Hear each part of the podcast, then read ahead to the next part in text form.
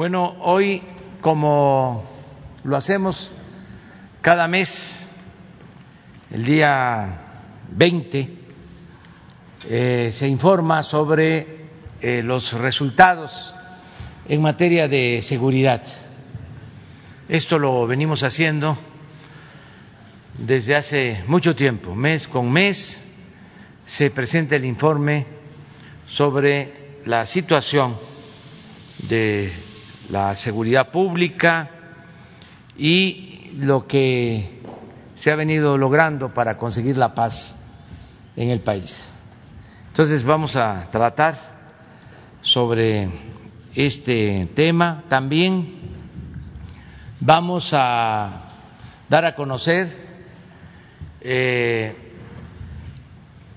toda la logística de distribución de las vacunas que se recibieron eh, para que se sepa a dónde se van a aplicar estas vacunas.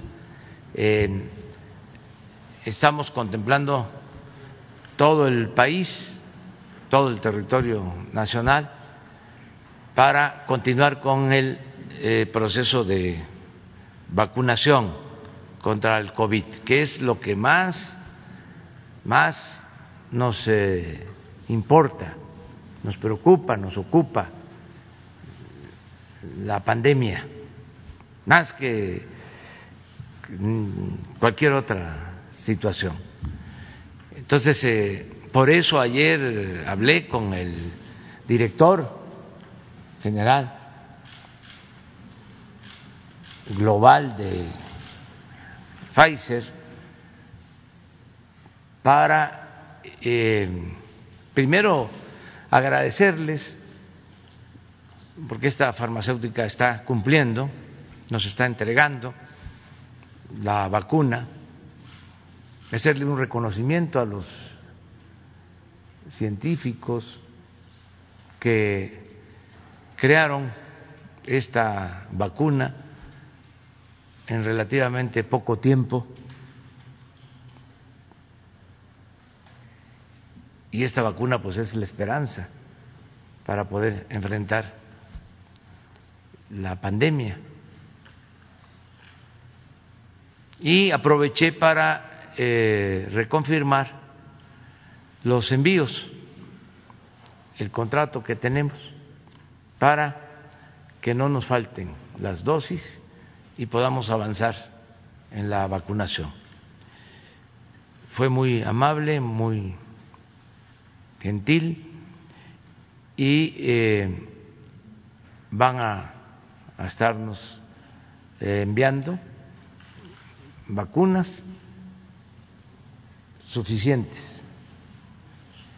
Lo mismo que se está haciendo con otras farmacéuticas y también con el apoyo de gobiernos amigos, gobiernos del extranjero. Em, hoy es eh, también el acto de investidura del nuevo presidente de Estados Unidos de América, el señor Biden. Aprovecho para desear que todo salga muy bien, que esta ceremonia se lleve a cabo con tranquilidad, con paz, que sea para bien del pueblo de Estados Unidos, que son nuestros vecinos, nuestros eh, hermanos. Además, no olvidar que en Estados Unidos viven, trabajan 38 millones de mexicanos.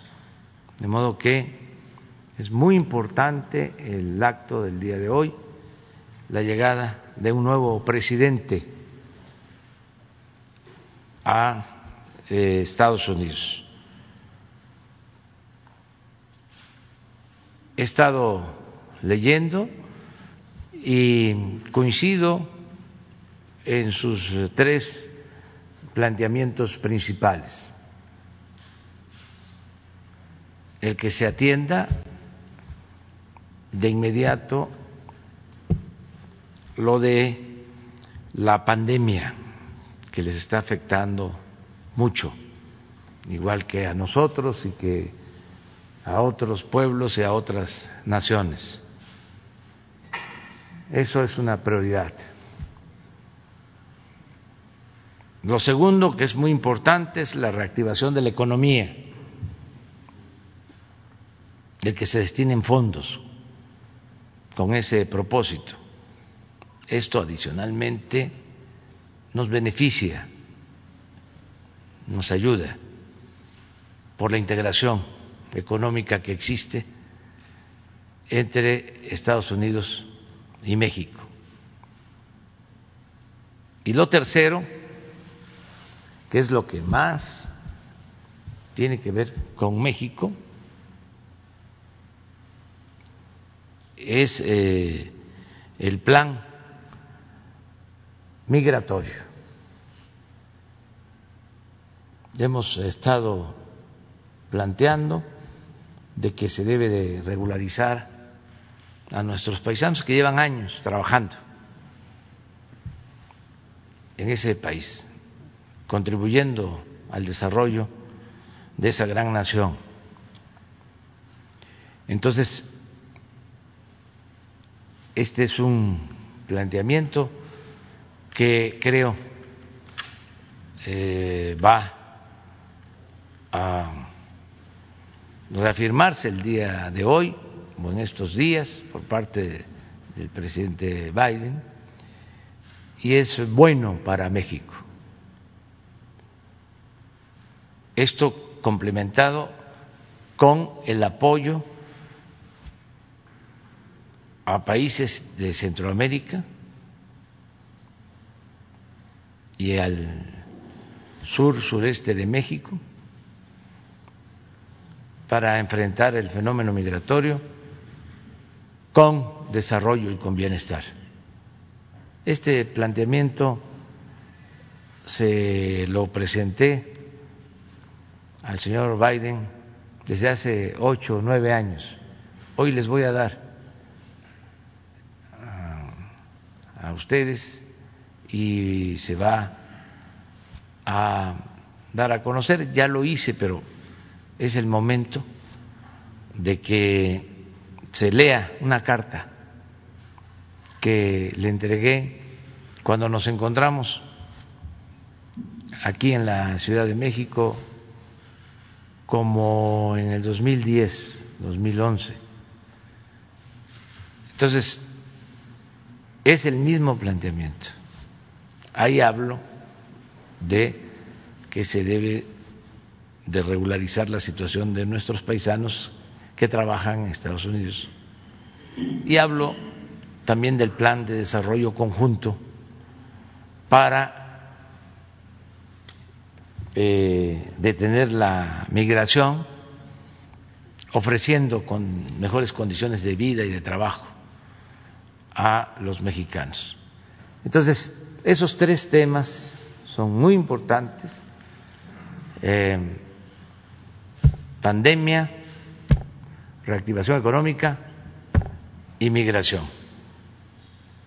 Y, desde luego, deseándole al presidente Biden que le vaya muy bien en su gestión.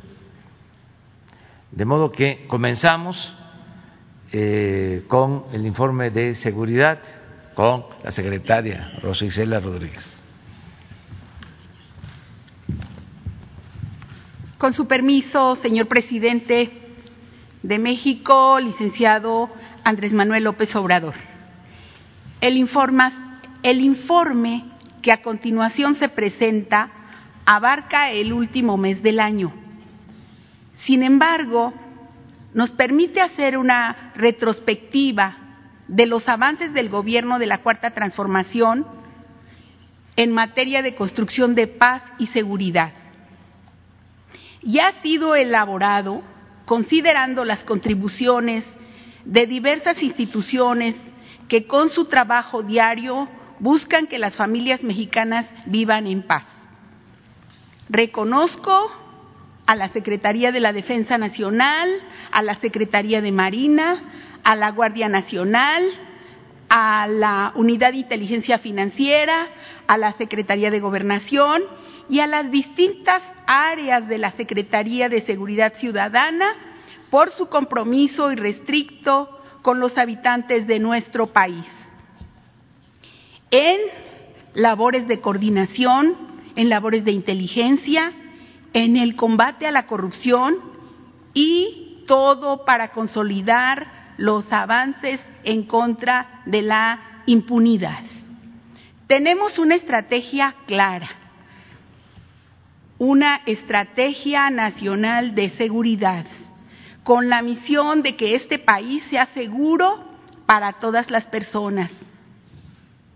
La seguridad ciudadana está basada no solo en el combate a los delitos patrimoniales o en los delitos que más duelen, como el homicidio doloso y el secuestro, sino en atender las causas. Al iniciar esta administración, 18 de los 18 delitos de alto impacto tenían una clara tendencia a aumentar progresivamente. Para 2020 se logró reducir la incidencia con una tendencia a la baja en 16 de estos 18 delitos que tanto afectan a la población. Tenemos el reto de seguir trabajando y enfocar nuestros esfuerzos para que los delitos de feminicidio y de violencia familiar disminuyan en su incidencia y fortalecer la prevención de estos. Como la primera mujer al frente de la Secretaría de Seguridad Ciudadana, tengo el deber y el compromiso y la obligación de trabajar para revertir esta realidad que viven las mujeres en muchas zonas del país.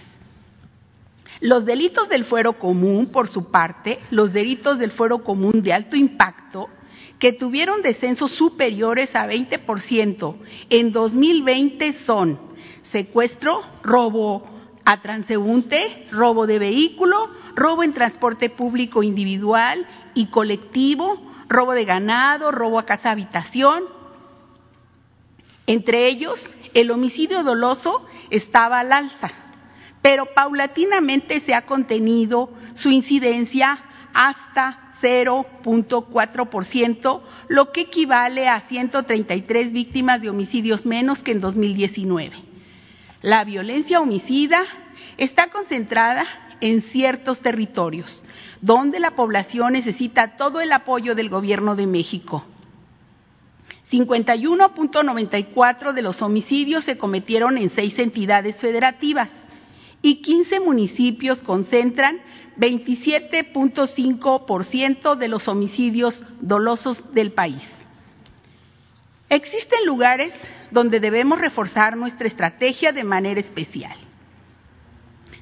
Guanajuato es la entidad federativa con mayores víctimas de homicidio doloso en términos absolutos, con 4.490 víctimas, que equivale a 13% de las cifras de víctimas a nivel nacional.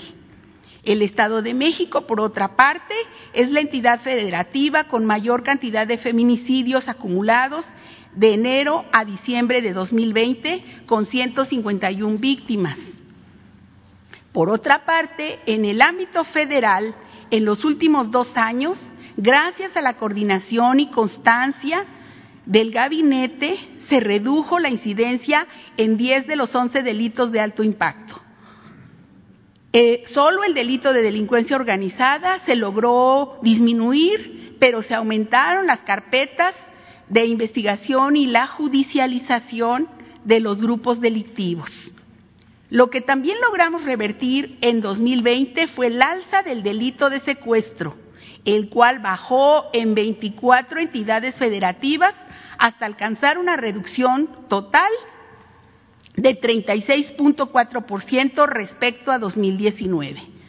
Otro de los logros ha sido el combate al robo de hidrocarburos, permitiéndonos un ahorro diario de 163 millones de pesos, lo que equivale a un total de 126.520 millones de pesos más en las arcas del Gobierno de México, del primero de diciembre del 2018 al 14 de enero del presente año. El robo de hidrocarburos en noviembre de 2018 era de 81 mil barriles por día, cifra que se logró disminuir en 94% a diciembre pasado, lo que representa aún 4.8 mil barriles por día. La estrategia para prevenir la toma de casetas evitó daños patrimoniales a la hacienda pública por 9.587 millones de pesos en 2020.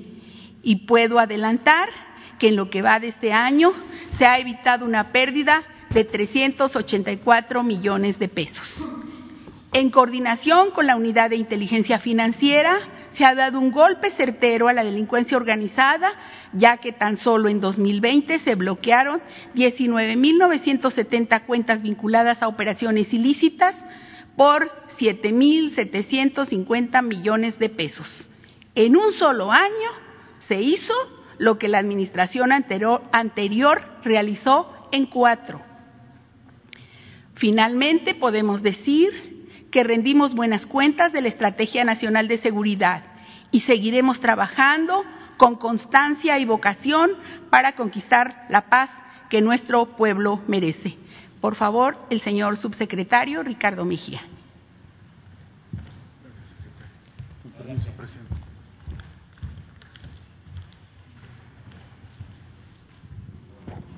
Gracias. Con su permiso, señor presidente, señora secretaria, secretarios.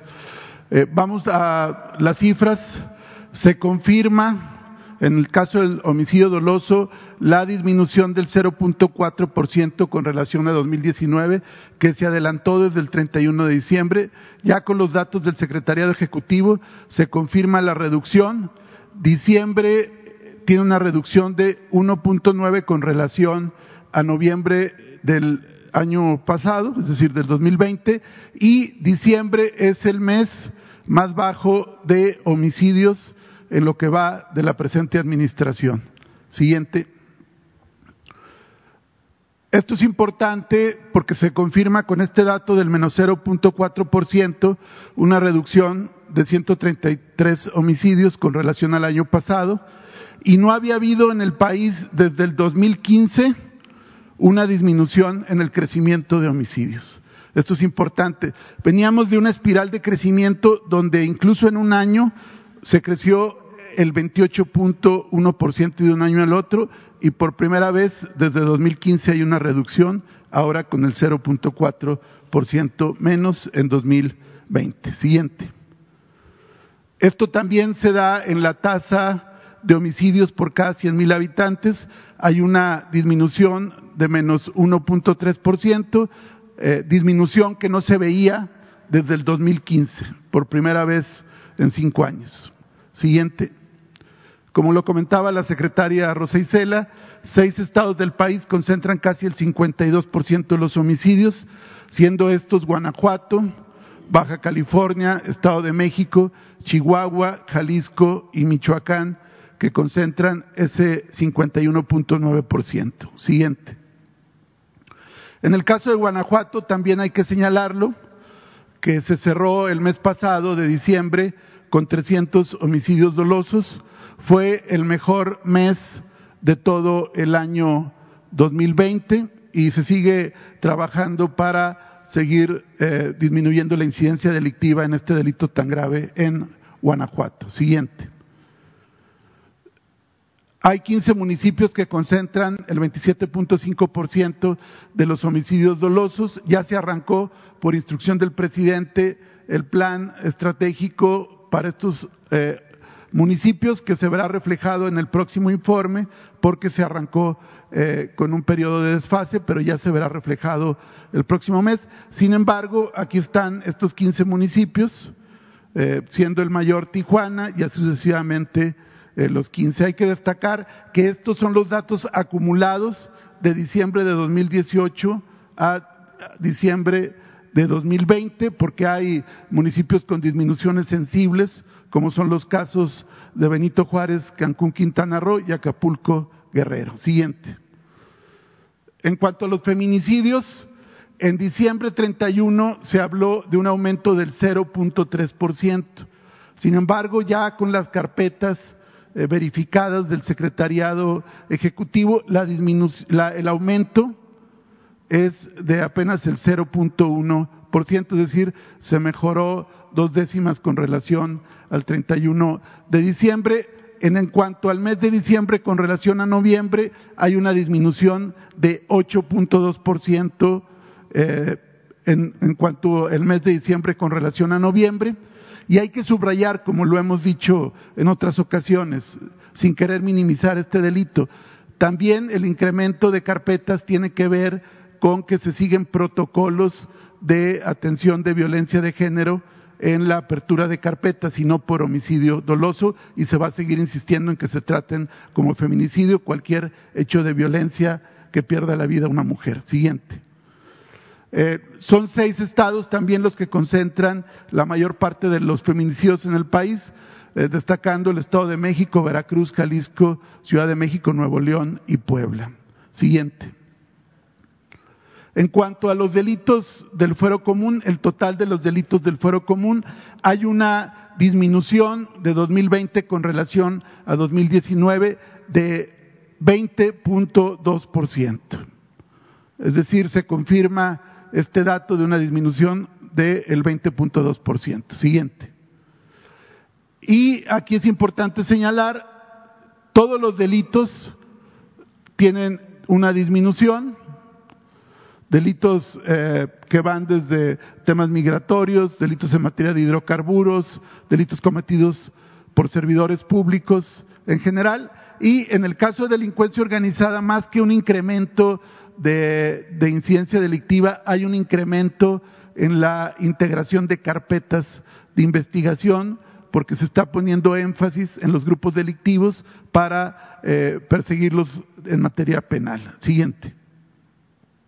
En cuanto a los delitos del fuero común, de 18 delitos de alto impacto, 16 presentan una baja, eh, destacando progresivamente el robo en transporte público, que tiene una baja de 37.6%, el secuestro con 36.4%, robo vehículo automotor 24.4%, y así sucesivamente dando un promedio en el caso de los, de los robos de 21% de disminución. Siguiente. Eh, los únicos delitos que tienen un incremento, como aquí se dijo, es el feminicidio 0.1% y violencia familiar 4.7%. Pero ya aquí se refleja el dato del homicidio doloso menos 0.4% en el 2020. Siguiente. Robo de vehículos, disminución de 24.4%. Hay una clara tendencia a la baja que viene desde el arranque de la administración. Es importante subrayarlo porque eh, algunos quieren decir que solo es por el tema de la pandemia. No, es una, todos los delitos patrimoniales tienen una tendencia a la baja consistente desde el arranque de la administración. Siguiente. En cuanto al secuestro, también es un caso eh, muy importante de avance. Hay en el mes de diciembre con relación a noviembre, hay una disminución también de, víctimas. Este mes de diciembre pasado es el mejor mes en cuanto a menos secuestros, víctimas de secuestro, desde enero de 2015, es decir, más de cinco años prácticamente, y hay una disminución del de 2020 con relación al 2019 de 36.4% en este delito tan sensible. Siguiente. Y en cuanto a los resultados colectivos de las unidades antisecuestros del país, con la Coordinación Nacional Antisecuestros, hay 2.656 detenidos, 304 bandas desarticuladas, 1.167 víctimas liberadas y 149 migrantes eh, liberados, es decir, migrantes que habían sido eh, secuestrados por grupos de la delincuencia organizada eh, y que afortunadamente se lograron sacar con vida y sanos, no como en otros casos, como aquel de San Fernando en Tamaulipas. Siguiente. Este es el dato del robo total que decíamos. Se confirma la tendencia, la disminución, menos 21.1%, 2020 contra 2019, igual es una tendencia que arranca con esta administración. Siguiente. Robo de hidrocarburos, hay un ahorro estimado de 126.520 millones de pesos desde el arranque de la administración, lo que equivale a un ahorro diario de 163.2 millones de pesos. Siguiente. En cuanto a las tomas de casetas, ya lo comentaba la secretaria, el año pasado casi 9.600 millones, este año en lo que va de los primeros días de enero 384 millones, para un gran total desde que el presidente instruyó acabar con este huachicoleo carretero de casi 10 mil millones de pesos en lo que arrancó este programa. Siguiente. Cuentas bloqueadas por la Unidad de Inteligencia Financiera, eh, un total de 19.970 el, el año pasado. Sigue la tendencia de mayor trabajo de la Unidad de Inteligencia Financiera en este sentido. Siguiente. Y el monto a lo que equivale son 7.750 millones, que evidentemente hay resultados eh, de manera muy destacada mayores que los de la anterior administración. Siguiente. En cuanto al sistema penitenciario, se ha venido apoyando el traslado de eh, personas privadas de la libertad de centros estatales a centros federales. El año pasado fue un total de 3.635 personas privadas de la libertad. Y por último, siguiente,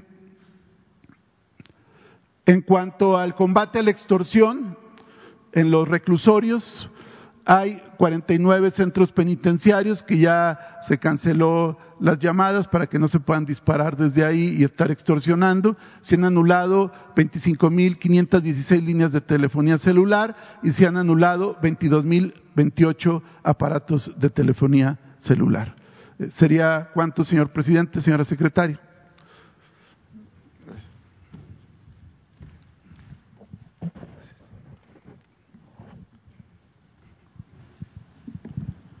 Con su permiso, señor presidente. Buenos días. Por parte de la, de la Guardia Nacional tenemos el siguiente avance. Adelante. Eh, la Fuerza Operativa y el despliegue de la Guardia Nacional continúan los 98.282 elementos.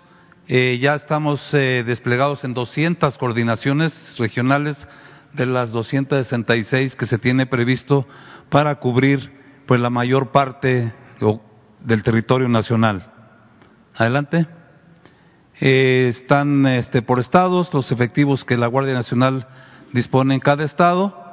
Eh, en, este, en esta ocasión tenemos tres eh, mandos nuevos, tres coordinadores estatales nuevos, producto de la rotación de mandos que se tiene también en la Guardia Nacional. En este caso es el estado de Jalisco, Michoacán y Quintana Roo.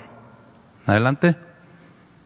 Eh, en cuestión de reclutamiento, eh, seguimos avanzando.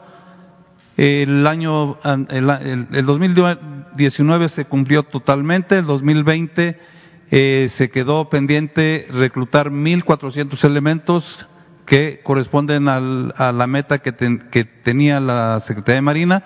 Eh, continuará eh, este reclutamiento hasta completar sus 7.000 elementos de la, del 2019. Para el 2021 la meta es de 7.400 elementos a reclutar y de esta manera eh, cumplir la meta de tener 50.000 eh, nuevos elementos eh, en los primeros tres años.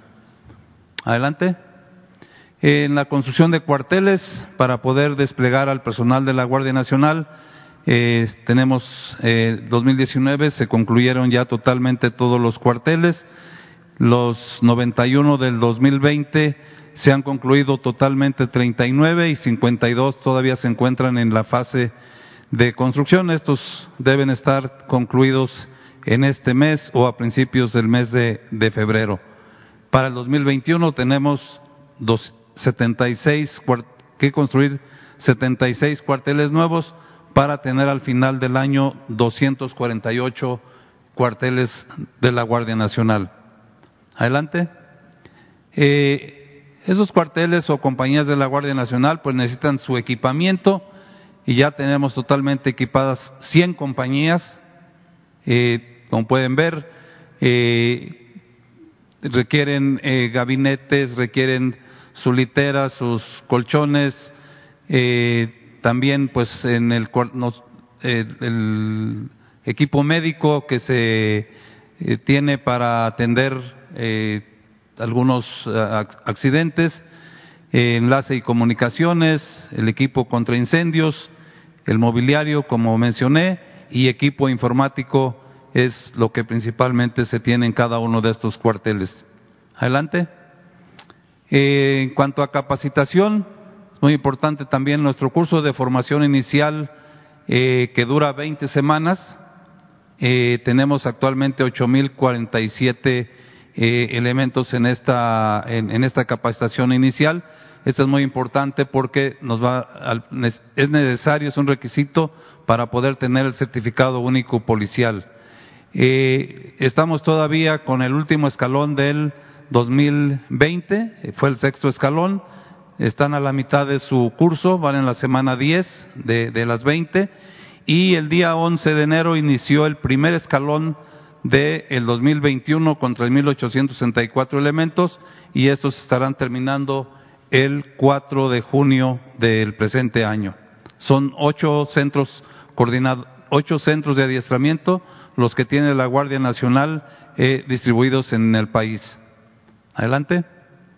Y por último, profesionalización. Es muy importante porque eh, es mediante estos cursos, tanto en el Colegio Militar como en el Colegio del Aire, que se están formando los futuros mandos los futuros cuadros de mando de la Guardia Nacional, eh, tanto en el Colegio Militar como en el Colegio del Aire, pues se le lleva la licenciatura en Seguridad Pública que dura cuatro años y el, el curso de formación de, de, sargentos en la Escuela Militar de Sargentos de Puebla es un curso de seis meses, pero también es muy importante para poder eh, tener los eh, cuadros de mando en la escala básica son los efectivos que están ahorita en, en, cursos eh, y estarán terminando también estos en el mes de, de marzo. ¿Sería cuánto, señor presidente? Muchas gracias.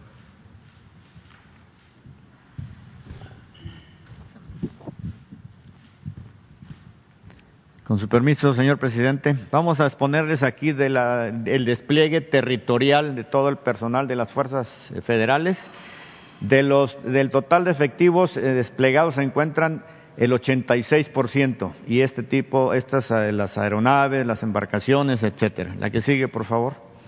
El personal desplegado del primero al 19 de enero tenemos 152.538, tanto en, el, en, las, en las fronteras norte, frontera sur, en los litorales, etcétera. Y aquí viene cada uno de ellos que les vamos a ir viendo uno por uno. La que sigue. En lo que se refiere a operaciones para la construcción de la paz, tenemos 85.346 elementos desplegados. Lo que se ha hecho ahorita con este eh, personal, tenemos recorridos eh, carreteros, se lleva esta cantidad. Igualmente detenciones aeronaves, tres a lo que va de, del 19, del primero al 19. La que sigue. En lo que se refiere a operaciones de infantería y marina, tenemos 6.516 elementos desplegados y operaciones de infantería se han llevado a cabo 167. La que sigue, por favor. En lo que se refiere a operaciones navales para la aplicación de la ley, tenemos cuatro en la sonda de Campeche, operaciones de camarón, ayuda a, con la pesca Interdicción marítima es todo lo que los recorridos que hacen en los litorales y la vaquita marina en el Alto Golfo de California. En las operaciones de sonda de Campeche llevamos 34 operaciones a la fecha, artes de pesca aseguradas en apoyo a, esta a, a, con la pesca y metros de redes aseguradas 900 de, normalmente son aquí en el Alto Golfo de California. La que sigue. En lo que se, refiere a protección y seguridad de puertos, tenemos 1.157 elementos. Se lleva a la fecha 660 operaciones de vigilancia y se han asegurado 20 paquetes. La que sigue, por favor. En lo que se refiere a salvaguarda de la vida humana en la mar, tenemos 33 estaciones navales de búsqueda y de rescate eh, distribuidas en ambos litorales con 728 elementos. Se han dado 19, eh, se han acudido a 19 llamadas de auxilio, se han rescatado 21 náufragos y evacuaciones médicas 2. La que sigue, por favor. En lo que se refiere al plan DN3, plan Marina y plan de la Guardia Nacional para atenciones de emergencia sanitaria, nada más COVID-19, se tienen desplegados 54.065 elementos.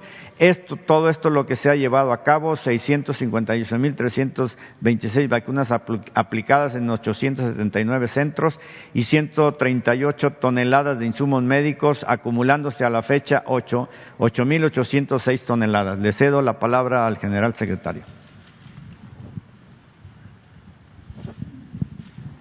Con permiso, señor presidente. Adelante, por favor.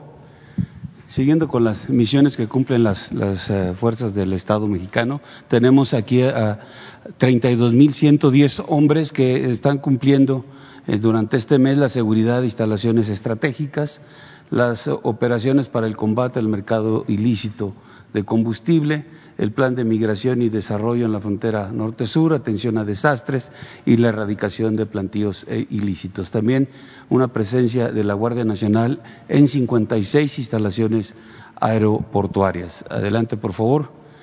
En seguridad instalaciones estratégicas, 7.258 hombres para dar seguridad en, en, instalaciones de Pemex, de Comisión Federal de Electricidad, del SAT, CAPUFE, eh, Centro Nacional de Control del Gas Natural, CONAGUA, eh, Instituto Nacional de Investigaciones Nucleares, Aeropuertos y Servicios Auxiliares, Banjército, ISFAM y Banjico. Eh, estas instalaciones se concentran la mayor cantidad en Veracruz, 46, 37 en Tamaulipas, 21 Estado de México. Aquí sigue, por favor en operaciones para el combate al mercado ilícito de combustible durante el mes eh, se continuaron eh, dando la seguridad a los ocho ductos prioritarios que establece que ha establecido Pemex, son 1.447 kilómetros y hemos empleado 3.067 hombres.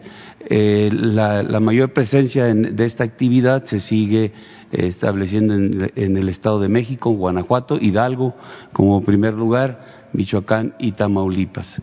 Eh, se han eh, detenido a 19 personas, se han eh, localizado 549 tomas clandestinas, recuperado 906.907 litros de combustible, cinco predios asegurados, 91 vehículos asegurados.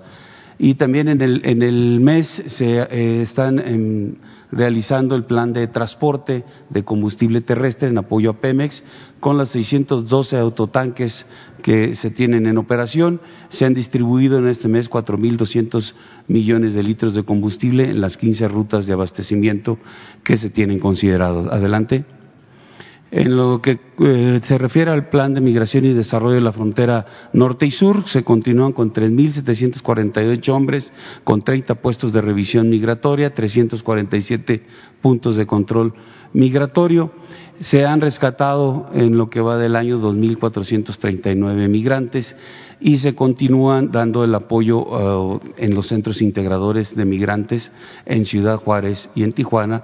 Eh, a la fecha se han proporcionado 15.406 raciones calientes. Adelante, por favor. Eh, en lo que es Plan DN3, Plan Marina y Plan Guardia Nacional, en la atención a desastres, eh, se han presentado 244 eventos entre incendios, accidentes ferroviarios, vehiculares, eh, las situaciones que tenemos en la temporada invernal por el aumento de frío, eh, fenómenos hidrometeorológicos, fenómenos químicos. Se han empleado 7.406 hombres en lo que corresponde a, las inundaciones en Tabasco y, Chiapas. Se han entregado 20.685 paquetes eh, de, este, de, de enseres domésticos. En Macuspana 12.378, en Acajuca 8.307. se fue la luz.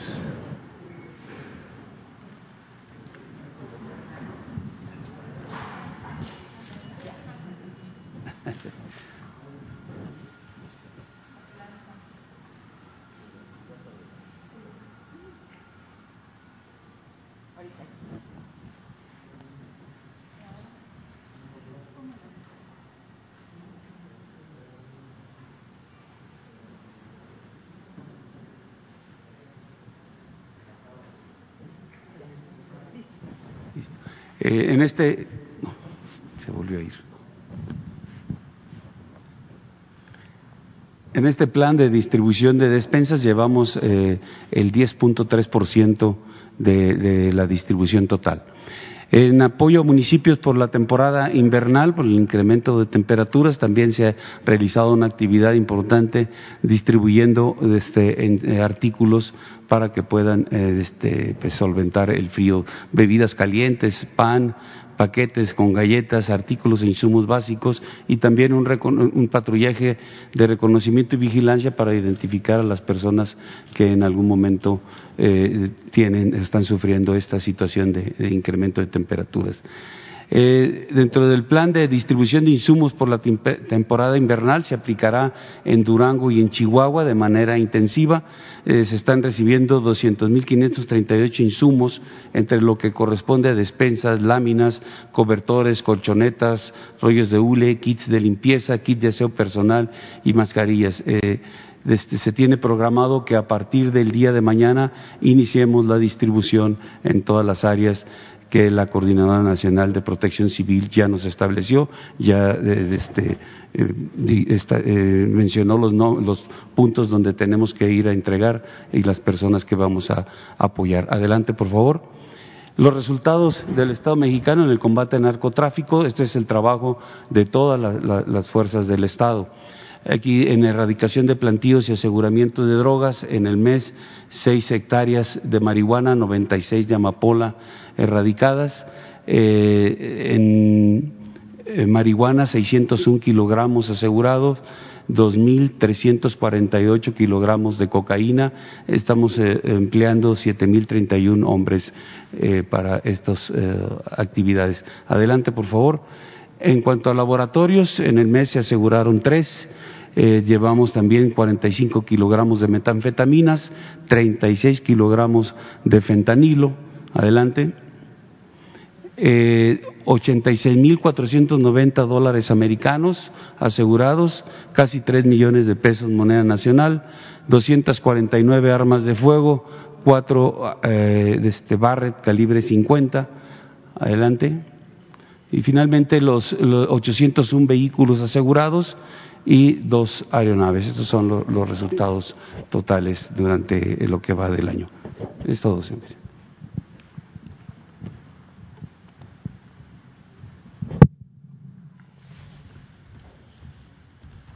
Ahora vamos a este, informar sobre eh, la distribución de las vacunas. Eh, vamos a que eh, se sepa dónde se van a aplicar las vacunas que acaban de recibirse.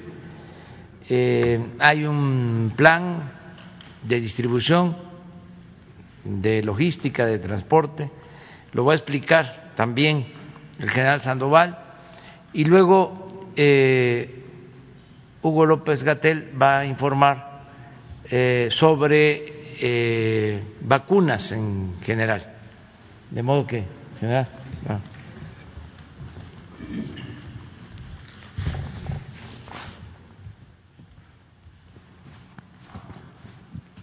Aquí tenemos el plan para la distribución de, las vacunas, eh, de, las que acaban de arribar. Por favor, la siguiente. Eh, el, el, día de ayer fueron distribuidas eh, este, vacunas en diferentes puntos, aquí en la Ciudad de México, también aquí el Banco de Tejidos en Toluca, Estado de México, eh, las de aquí de la Ciudad de México están en el INCAN.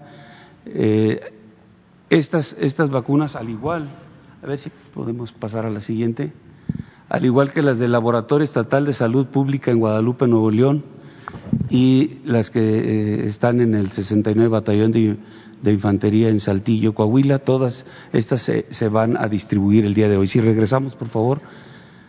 Eh, iniciamos la distribución a las 8 de la mañana. Eh, todas las rutas de distribución inician a esa hora. Unas van por tierra, esta de, del Estado de México, se, sale a las 8 de la mañana hacia los hospitales. La de Lincán sale unas rutas terrestres que van eh, inicialmente al 81 Batallón, a Tlalpan, eh, ahí son para los 50 hospitales de la Ciudad de México y también eh, las rutas terrestres que van a Hidalgo, Morelos, Puebla, Querétaro y Tlaxcala. Eh, también del INCAN salen hacia la base aérea eh, número 19 y en, el aeropuerto de la Ciudad de México todo lo que va por vía aérea para distribuir a los 25 estados restantes. la distribución aérea la iniciamos a las 10 de la mañana hacia esos estados. De ahí se trasladarán eh, a, los puntos principales en los estados y posteriormente a los diferentes hospitales donde la recibirán la brigada de este eh, correcaminos que está en cada uno de ellos.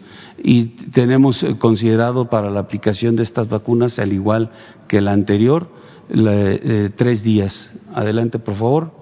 Este es el mismo esquema, nada más saliendo de, Guadalupe y de Saltillo. De, Guadalupe se, inicia el traslado hacia los hospitales. De Saltillo inician rutas eh, terrestres y rutas aéreas. Hay eh, rutas que van eh, hacia hasta Piedras Negras, entonces tenemos la necesidad de hacerlo aéreo para poder eh, en el menor tiempo posible poner a disposición las vacunas en los hospitales y, y al, entregárselas a las brigadas que ahí se encuentran. Adelante, por favor.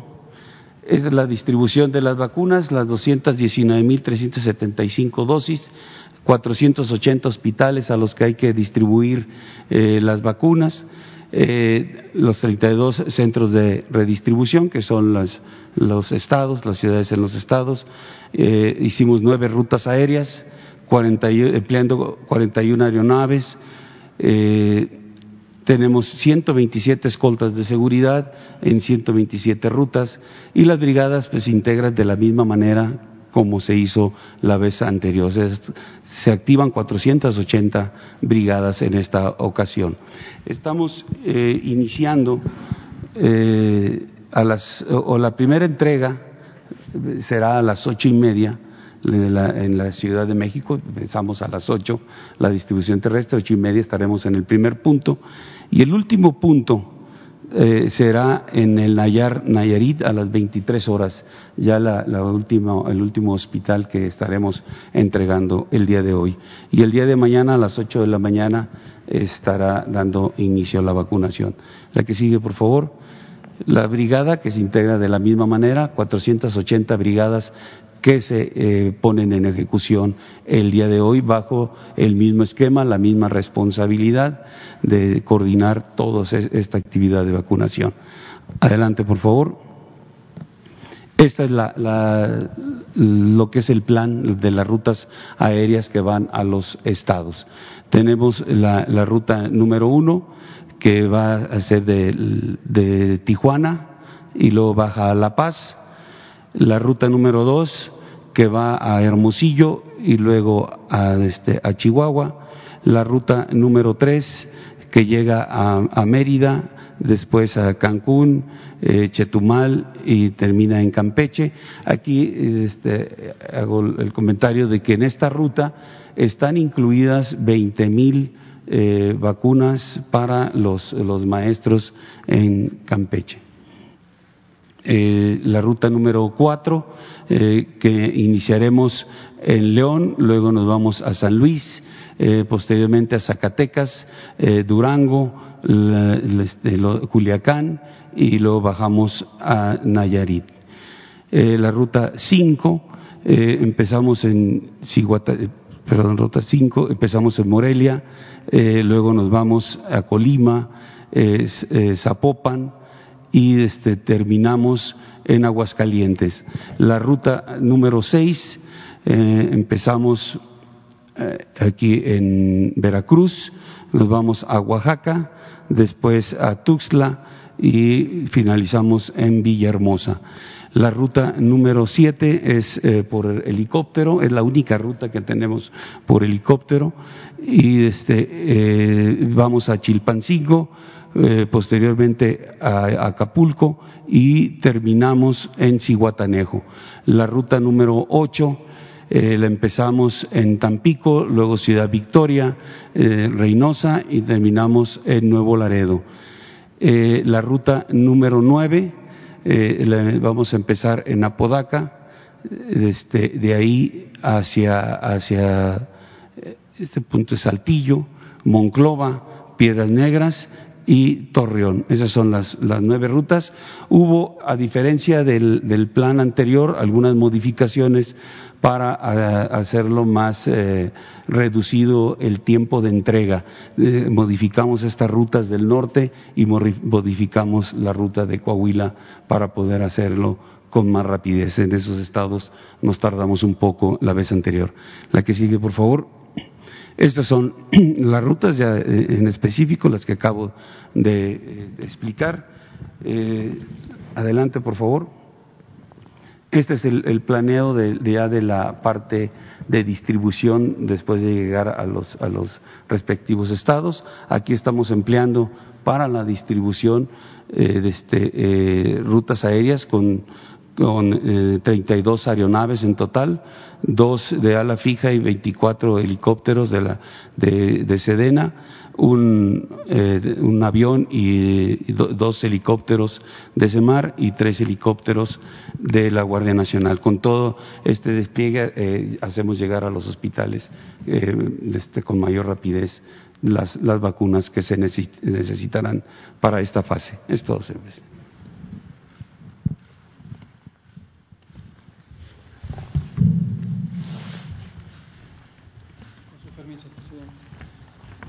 Con su permiso, presidente, muy buenos días, secretarias, secretarios, eh, colega subsecretario, jefe de la Guardia Nacional.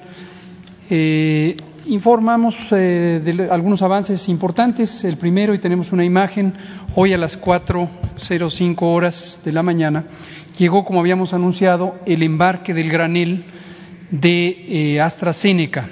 este granel es un volumen líquido de 5.230 litros del producto, de la sustancia activa de la vacuna y eh, no es, esto debe quedar claro, para aplicación inmediata. No es que de aquí del avión ya se puede poner la vacuna, como sí lo estamos haciendo en los casos de la vacuna que ya está envasada de Pfizer.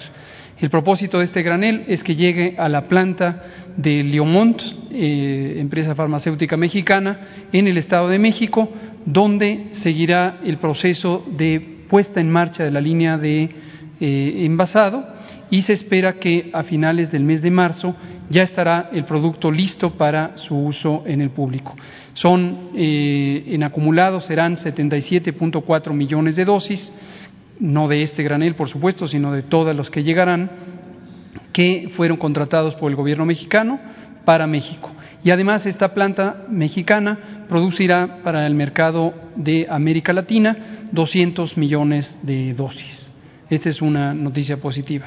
Y dos aclaraciones. Eh, bueno, el general secretario Crescencio Sandoval ya comentó con todo detalle cómo se montó el operativo de logística.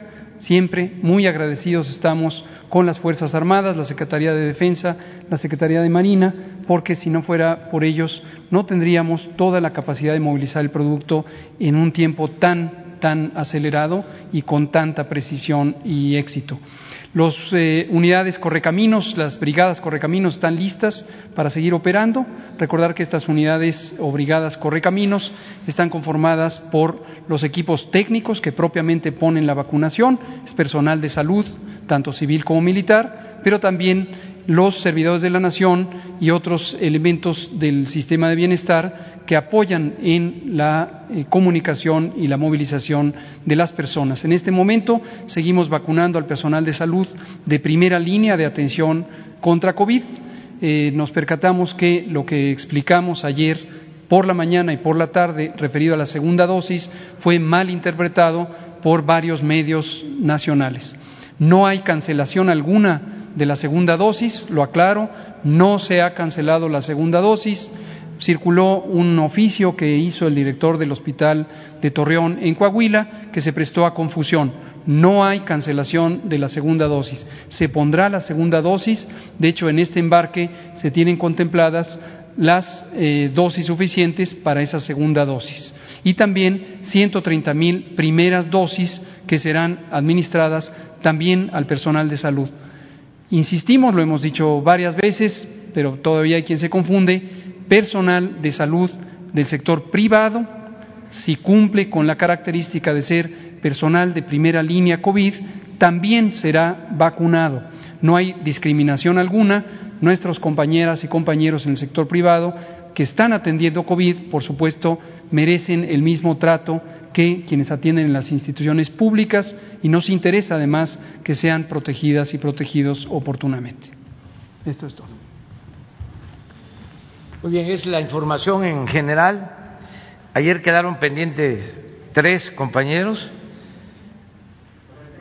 y este y luego abrimos. Sí, pero vamos a, a, darle, no, este, eh, la oportunidad es eh, Demián Duarte, Diana Benítez y Urbano Barrera. Vamos con Demián. ¿Qué tal? Eh, buenos días, señor presidente. Un gusto en saludarlo. Buenos días a todos los integrantes del gabinete que nos acompañan y aquí a los colegas eh, que nos acompañan. Eh, señor presidente, hay un tema en particular con el que incluso me tocó abrir la plática con usted, la primera rueda de prensa mañanera de este año, el tema del gas en aquel momento yo le hacía eh, ver eh, a usted y al procurador del consumidor, eh, Ricardo Sheffield, un asunto de que, bueno, las empresas de gas están despachando litros de menos, sobre todo en lo que tiene que ver con los tanques estacionarios. Ese asunto, bueno, manifestó el procurador que ya se atendió, que ya se revisó y que prácticamente no existe. Sin embargo, queda un tema y hay un clamor generalizado. Perdón, omití presentar, soy Demián Duarte del canal Sonora Power de YouTube, eh, de Lobos FM, de Hermosillo y Política y Rock and Roll Radio. El asunto es que eh, algo está sucediendo con el gas LP. Eh, que usamos todos los mexicanos en nuestras cocinas, eh, porque los precios están en una carrera desmesurada, muy por encima de los índices inflacionarios que hemos, eh, estado viendo controlados del 3.15%. No, los precios del gas en lo que va de este año han subido 8%, señor presidente. Incluso los niveles de precio reportados por la Profeco, bueno, están en 13.54 pesos por litro, en, por kilo, perdón, en el gas de cilindro y hasta 24 pesos con 72 centavos en lo que toca al gas que se despacha en los tanques estacionarios. Eh, en lo que, digamos, tenemos reportado, que es información oficial, hay un aumento del 26% de enero del 2020 a este momento. Es, un incremento muy por encima de la inflación. Pero encima de ello, las empresas concesionarias del gas eh, eh, tienen márgenes enormes. Eh, yo los estaba revisando los márgenes respecto a lo que les cuesta el gas y en lo que lo venden. Y, por ejemplo, en el caso de los cilindros es del 90% el margen. En el caso de los tanques estacionarios es del 86%. Son márgenes mucho, muy altos, señor presidente. En este caso sabemos que es una herencia de anteriores administraciones esta reforma energética que habla de un presunto libre mercado en materia de los energéticos. Sin embargo, los abusos hacia el consumidor de parte de las gaseras están al orden del día. Una cosa es despachar litros de menos, otra cosa es dar eh, los precios eh, realmente en niveles este, que son impagables. Y esto es semana tras semana el incremento. Quisiéramos, eh, a nombre, válgame, de muchos ciudadanos que me lo han manifestado, pedirle la intervención de parte del gobierno federal en este aspecto. si me permite, tengo otra pregunta.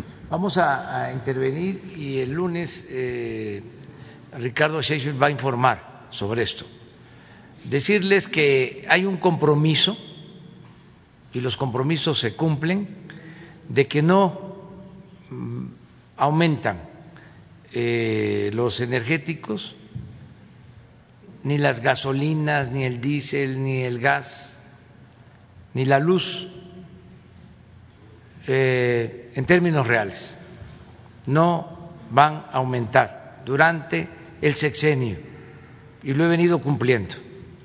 Incluso en el caso de las gasolinas, del diésel, ha habido disminución en términos reales. Y así va a ser con el gas. Y en efecto, eh, iniciando enero, pensando que era una cosa de temporada, se han dado incrementos. Eh, no sé en qué proporción, pero eh, vamos a hacer eh, el análisis, la revisión, para que se cumpla el compromiso de que no haya aumentos en los combustibles por encima de la inflación. Ese es el acuerdo. Entonces el lunes eh, Ricardo va a informar y se van a aplicar medidas si esto es como tú lo planteas, para garantizar el compromiso de que no haya aumentos en los precios. muchas gracias, señor presidente. Tengo un segundo tema. Usted sabe, yo vengo de Sonora. Bueno, en particular, no todo puede ser malas noticias, no todo es crujir de huesos y rechinar de dientes. Eh, y ayer, bueno, eh, los Naranjeros de Hermosillo y los eh, Tomateros de Culiacán pasaron a la ronda de finales de la Liga Mexicana del Pacífico. No le voy a pedir que nos diga quién le va, porque los dos son equipos de México. Eh, yo obviamente le voy a los Naranjeros, este, que irían por su campeonato 17. Bueno, les echamos muchas porras. Eh, y por supuesto, ya que estamos en Sonora, en la región, le quiero poner de manifiesto un, par de asuntos. en el caso de Hermosillo, señor presidente, estamos muy agradecidos de veras este, con su gobierno y con usted usted, bueno, por eh, los apoyos que se han dado. De, hecho, está por concluir el plan de pavimentación eh, que se está haciendo en la ciudad. Le queremos invitar, válgame pues, a nuestra ciudad también se supo, ya que hablamos de béisbol, que ya se concluyó con la compra del otro estadio de béisbol, el Tomás Oroz, también un asunto que corresponde a KGM y en el cual estamos muy agradecidos al respecto. Señor presidente, hay, eh, em, lo hemos visto eh, recientemente en, el puerto de Manzanillo, en el, puesto, en el puerto de Lázaro Cárdenas, bueno, eh, supervisando esto que tiene que ver con el control de las aduanas marítimas de los puertos este, por parte de la Marina. y es un tema importante, la recuperación válgame pues, de los puertos eh, y la eficacia con la que se están manejando. En el caso de Sonora tenemos un puerto que para nosotros es muy importante, es el puerto de Guaymas, señor presidente. Eh, lamentablemente Guaymas eh, pues ha pasado de ser un gran puerto, un puerto de altura, a convertirse en un puerto que maneja prácticamente carga de minerales en bruto y granos este, para los mercados de exportación. nosotros en Sonora creemos que Guaymas es la salida o la respuesta a las necesidades de crecimiento que tenemos. Hace un par de años yo le planteé este tema aquí en la mañanera.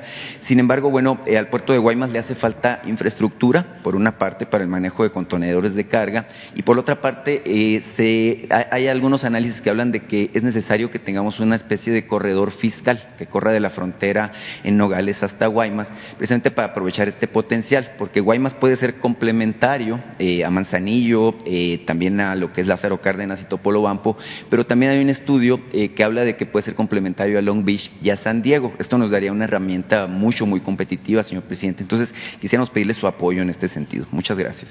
Muy bien. Bueno, este, sobre la final del béisbol de la Liga del Pacífico, les deseo que les vaya muy bien a los dos equipos, a Naranjeros y a Tomateros.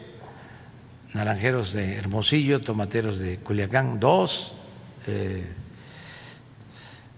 trabucos, así se dice en el béisbol. Y qué bien que este, se llevó a cabo el campeonato y se está terminando ahora con esta final. Tengo información que se va a llevar a cabo en México la eh, liga, los Juegos de, la Serie del Caribe. Eh, esto es importante. Entonces sí, adelanto, eso sí lo puedo decir, que le voy a México. este, al equipo que represente a México, de los dos, eh, uno va a triunfar, obviamente, y se va a reforzar y ese va a representar a nuestro país en la Serie del Caribe. A ese le voy. Lo de Guaymas lo estamos viendo, es un puerto fundamental, estratégico, desde hace muchísimo tiempo, el puerto de Guaymas. Em, estamos pues haciendo toda una revisión del funcionamiento de la operación de los puertos, ya a cargo de la Secretaría de Marina. Eh, podría, del almirante Ojeda, este, informarles sobre esto, hablarles de Guaymas él tiene conocimiento porque fue comandante en Guaymas. Entonces, a ver. Con permiso, señor presidente. En efecto, Guaymas lo conozco bien. Es un puerto que no ha detonado por muchas razones y digamos que comercialmente hablando, las grandes empresas prefieren desembarcar en Manzanillo, en Lázaro, porque el trayecto hacia donde está Guaymas, meterse hacia el Golfo de California es, dinero para las embarcaciones, para los buques. En parte eso ha impedido que detone. Por otro lado, se necesitaría una infraestructura muy grande lo que se puede hacer y que estamos tratando de ver ahí en Guaymas es, eh, hay un astillero ahí que por muchos años funcionó, eh, hizo algunas embarcaciones de cierto tonelaje y lo abandonaron. Ese astillero nos lo acaban de transferir hace dos, tres años, abandonado completamente, lo estamos recuperando, porque queremos ver la posibilidad de hacer construcción naval, ¿no? no tanto el ver que si lleguen o no lleguen contenedores, porque les repito, las grandes eh, consorcios que manejan los contenedores, el ir hasta arriba les cuesta mucho dinero. Entonces, no, por eso no se atreven, ¿no? Por eso no ha habido ese, ese mercado de contenedores en el puerto de Guaymas. Pero del otro lado estamos viendo la posibilidad de a ver si se puede detonar la cuestión de la construcción naval para darle ahí este empleo a mucho personal, como lo tenía hace algunos años. Eso se está manejando. ¿sí?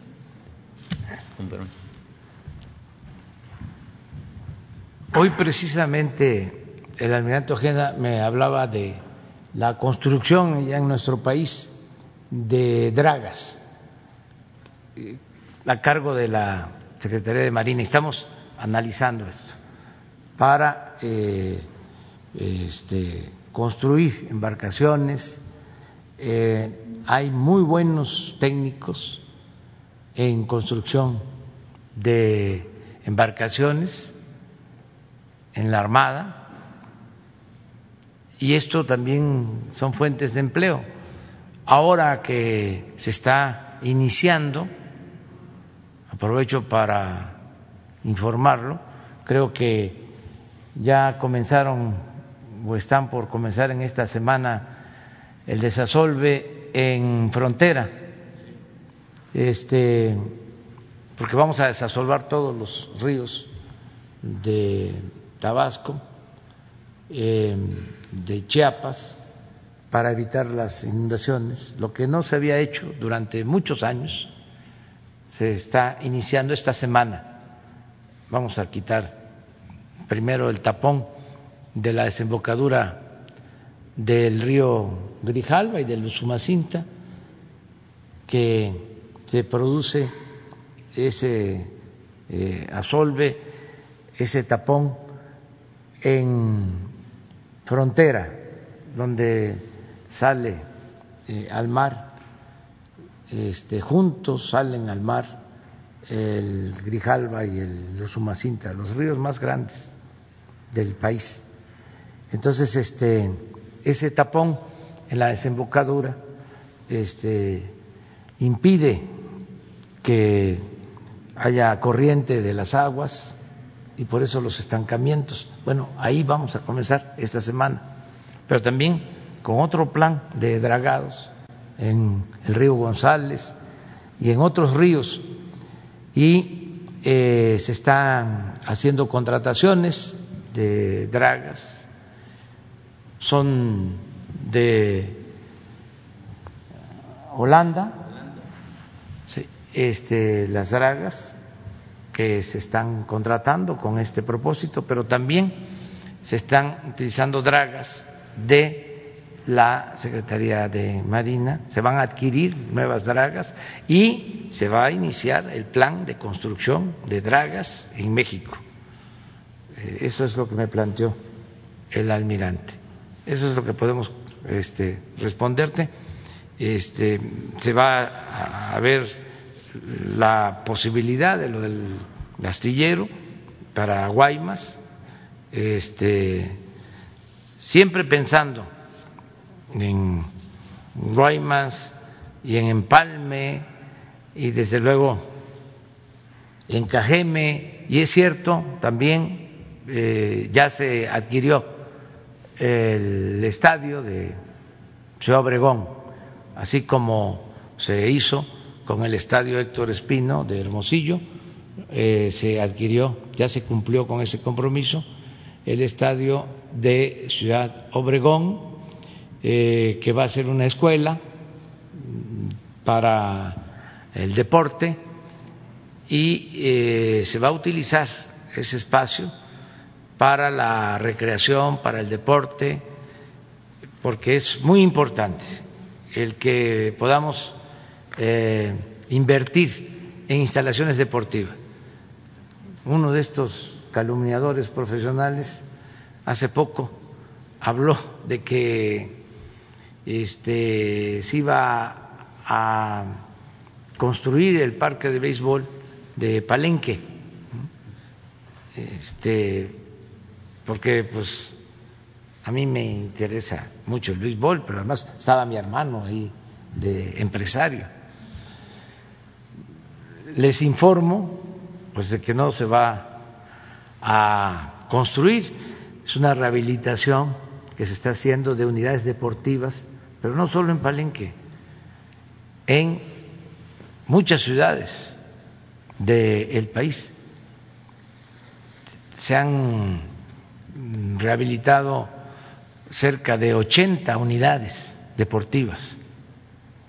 Le voy a pedir al secretario de Desarrollo Urbano, a Román Meyer, que les informe, porque es un plan que tenemos, para que haya canchas suficientes de fútbol, de básquetbol, de todos los deportes, incluidos eh, campos de béisbol, que es importante hablando de salud, cuidar la alimentación, no comer productos chatarra, nutrirnos bien y ejercitarnos, hacer deporte. Ya lo hemos hablado muchas veces. Es fundamental darle atención a la medicina preventiva y el deporte es medicina preventiva, entre otras cosas.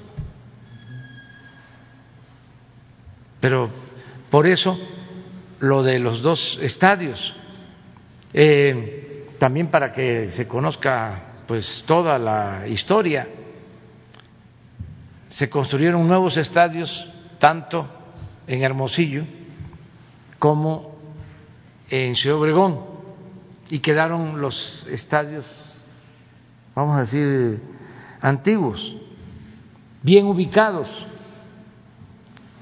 en el centro de las ciudades, terrenos y los estadios. Esto eh, como propiedad del gobierno del estado de Sonora el gobierno del Estado de Sonora a la vez tenía dificultades financieras que eh, se relacionaban con el pago de las pensiones de trabajadores del gobierno. Entonces la gobernadora nos planteó que en vez de vender los estadios a particulares para hacer plazas comerciales que por qué no la federación ayudaba y se adquirían los estadios para que quedara en beneficio de la comunidad para el deporte. Y se hicieron avalúos y así fue que se adquirieron los dos estadios. Primero el de Hermosillo, pero como tenemos que este, atender a todos por igual, es Obregón y es Hermosillo. Es Ciudad del Carmen y es Campeche. Es Chihuahua y es Juárez. parejo, todo. Entonces, eso es lo que estamos llevando a cabo hoy.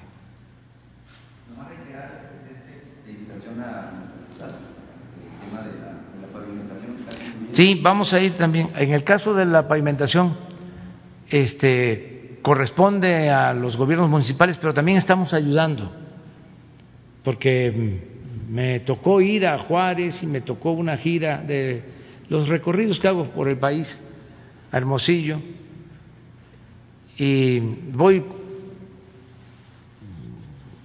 por las calles y se me emparejan los carros para saludarme y todo, y algunos me hacen planteamientos.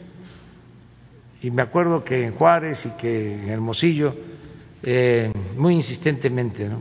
sobre todo en Hermosillo, bajaban el vidrio. Oiga, ayúdennos, son muchos los baches, hay muchos baches. Y se podría decir, eso no corresponde a la federación, eso es del Estado o del municipio. Pero si tenemos un programa de desarrollo urbano, estamos interviniendo en cerca de 100 ciudades con obras de infraestructura en colonias populares, ayudando a que se atiendan las necesidades de, servicio, pues este podemos ayudar también en este tipo de actividades y qué bueno que ya están terminando el programa de pavimentación. Ahí lo que se hizo es que se transfirió un recurso al gobierno municipal para llevar a cabo esa obra. Quién sabe si pueda ir ahora, pero cuando vaya, este, ya vamos a supervisar. Muy bien. Vamos con Diana. Benítez. Buenos días, presidente, eh, secretarios, subsecretarios. Eh, presidente, preguntarle ayer el fiscal general en una postura muy crítica eh, sobre esta investigación que se abrió contra el general Cienfuegos, pues indicó que se irá a juicio internacional contra la DEA, eh, pues cuestionó el por qué si tenían una investigación tan sólida como presumían, a la mera hora se rajaron y pues prácticamente él considera que solo se buscó el espectáculo. ¿Cómo cree que esto pueda afectar con el nuevo gobierno de Estados Unidos? ¿Qué va a hacer el gobierno de México para reconstruir esta confianza, para tratar temas de seguridad? Porque pues evidentemente se quedó trastocada con, con esta situación. ¿Qué me puede responder, por favor? Pues que eh, se tiene que buscar que haya cooperación ordenada, respetuosa y que no haya injerencismo de ningún gobierno. Que nosotros no nos metamos en asuntos que corresponden a Estados Unidos y que también ellos no vengan a eh, meterse en asuntos que nos corresponden a nosotros. Y como somos vecinos y necesitamos ponernos de acuerdo para trabajar de manera conjunta, pues tienen que definirse bien las eh, reglas, cómo va a ser la cooperación, porque eh, antes eh, había una intromisión indebida, violatoria de nuestra soberanía por parte de las agencias del gobierno de Estados Unidos. Demasiado protagonismo al grado de que hasta opinaban los embajadores de Estados Unidos sobre asuntos internos de México. Y se les permitía. Entonces sí queremos la cooperación, pero con respeto a nuestra soberanía. En este caso,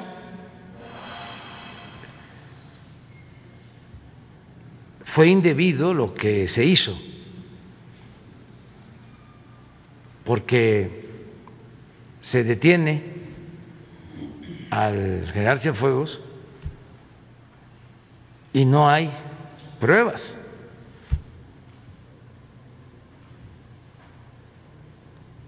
Ahí está el expediente que dimos a conocer. Por eso tomamos la decisión de que se diera a conocer el expediente. Y sí, es hasta para preguntarse, ¿y de parte de quién?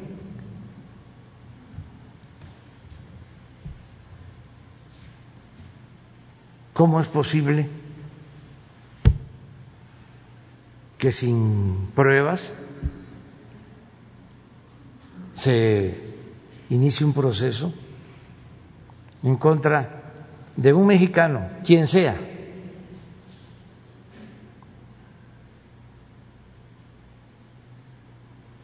Entonces, yo no soy partidario de que se escale eh, este asunto. Creo que es cosa de respeto. Si antes los gobiernos permitían y se quedaban callados ante violaciones a la soberanía, ahora no, es distinto. Inclusive ya eh, la propuesta tiene que ver con otras cosas. No hemos aceptado la cooperación militar. No queremos que la relación con Estados Unidos se sostenga en eso. Queremos que haya cooperación para el desarrollo, no cooperación militar.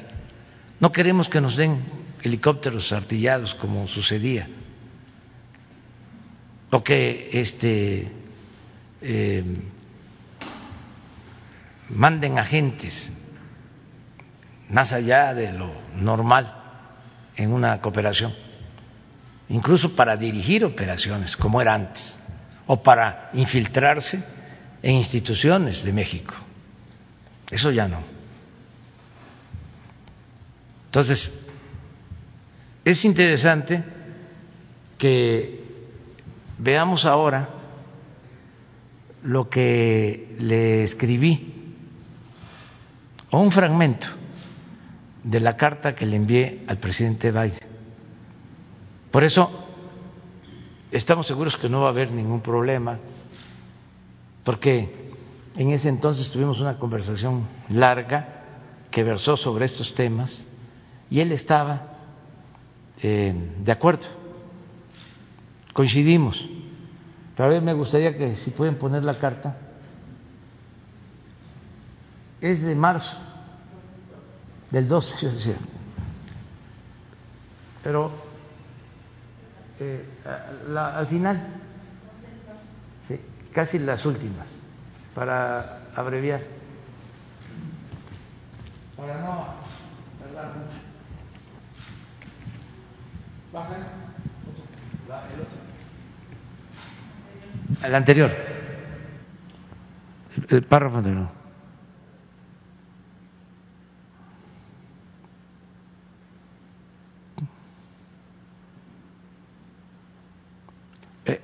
Un anterior a este. Aquí.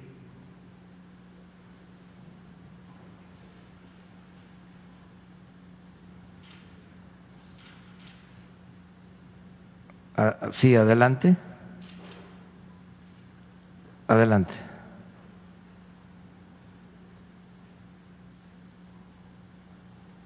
Aquí está. En este marco, ciudadano vicepresidente, es que les propondremos formalmente, en su momento, un cambio sustancial en la relación bilateral entre nuestros gobiernos. Estamos preparados para convencer y persuadir a las autoridades de Estados Unidos de que por el bien de las dos naciones es más eficaz y más humano aplicar una política de cooperación para el desarrollo que insistir, como sucede actualmente en el 2012, en dar prioridad a la cooperación policiaca y militar.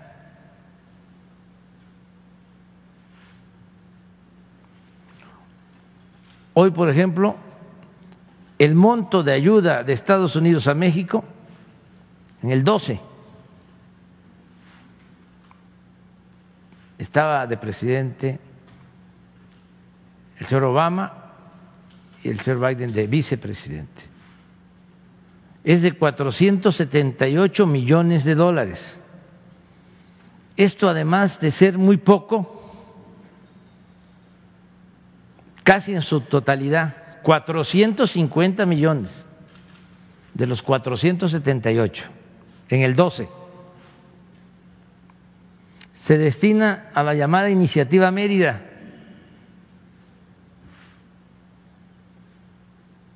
Con claridad decimos que nuestra propuesta es obtener más recursos y cambiar las prioridades. Lo primero debe ser el desarrollo y el empleo. Los problemas de índole económico y social no se resuelven con medidas coercitivas. Con respeto a quienes piensan de otra forma, expresamos que no es con asistencia militar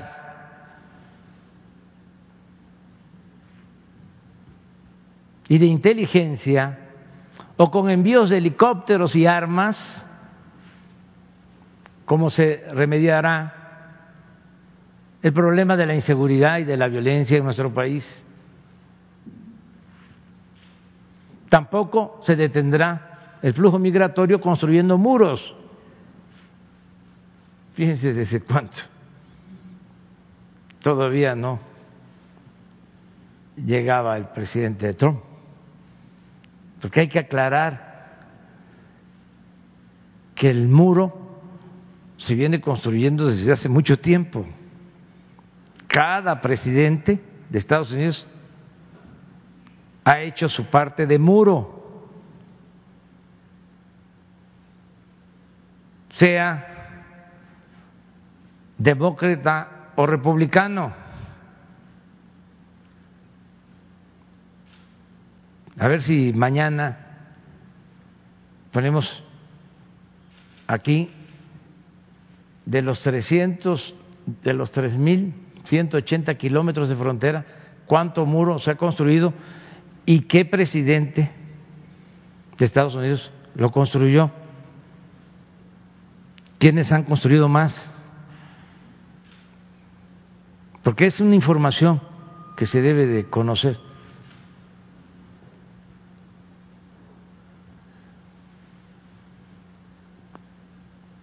No se detendrá el flujo migratorio construyendo muros haciendo racias o militarizando la frontera. Los mexicanos que van a buscarse la vida a los Estados Unidos lo hacen obligados por la necesidad, lo arriesgan todo para tener un trabajo y mitigar su hambre y su pobreza. En esencia lo que planteamos es que el gobierno de los Estados Unidos aumente y den un nuevo cauce a la ayuda, aumente y den un nuevo cauce a la ayuda oficial a México. Y para eso estamos dispuestos a poner en correspondencia nuestro plan económico y establecer una nueva relación fincada en la cooperación para el desarrollo. Ello, desde luego, en un ambiente de respeto a la soberanía de nuestro país. Inclusive promoveremos la firma de un acuerdo para la aplicación de un programa bilateral orientado a reactivar la economía y crear empleos en México. Con esto se logrará atender las causas que han dado lugar a la inseguridad, a la violencia y al fenómeno migratorio. Al mismo tiempo, esto es muy importante, Es de nuestro interés convencer a congresistas y funcionarios del Poder Ejecutivo de los Estados Unidos de la importancia de aprobar una reforma migratoria para regularizar la situación de los mexicanos que trabajan honradamente en ese país y que en vez del maltrato, la persecución y el racismo se reconozcan y respeten sus derechos laborales y humanos. Es larga la carta, pero es vigente. Entonces, la vamos a poner en las redes. Eh, sobre esto último, sobre la aplicación de un plan migratorio, eh, en la conversación que tuvimos, él me planteó, porque esto se da eh, antes de eh, la elección para el segundo periodo del presidente Obama. Y él eh, me dice que tienen el compromiso de llevar a cabo la reforma migratoria, que este, tenían que enfrentar oposición al interior de Estados Unidos, pero que ya habían tomado esa decisión. Al final no se llevó a cabo la reforma. En el segundo y último periodo del presidente Obama. Entonces, pasa el tiempo, ahora llega el presidente Biden, conoce muy bien este planteamiento, él hace el compromiso durante la campaña y yo espero que el día de hoy o en los días posteriores se dé a conocer lo del plan de migración, la regularización de nuestros paisanos que están allá. ¿En qué va a consistir? ¿Cómo se les va a eh, respetar el derecho que tienen de eh, ser reconocidos como ciudadanos estadounidenses que tengan la doble nacionalidad. Una segunda pregunta, eh, no sé si tuvo alguna conversación telefónica con Donald Trump para despedirse y también si buscaría una nueva llamada con el nuevo presidente de Estados Unidos, si buscarían un encuentro. No, ya no pude este, despedirme del presidente Trump.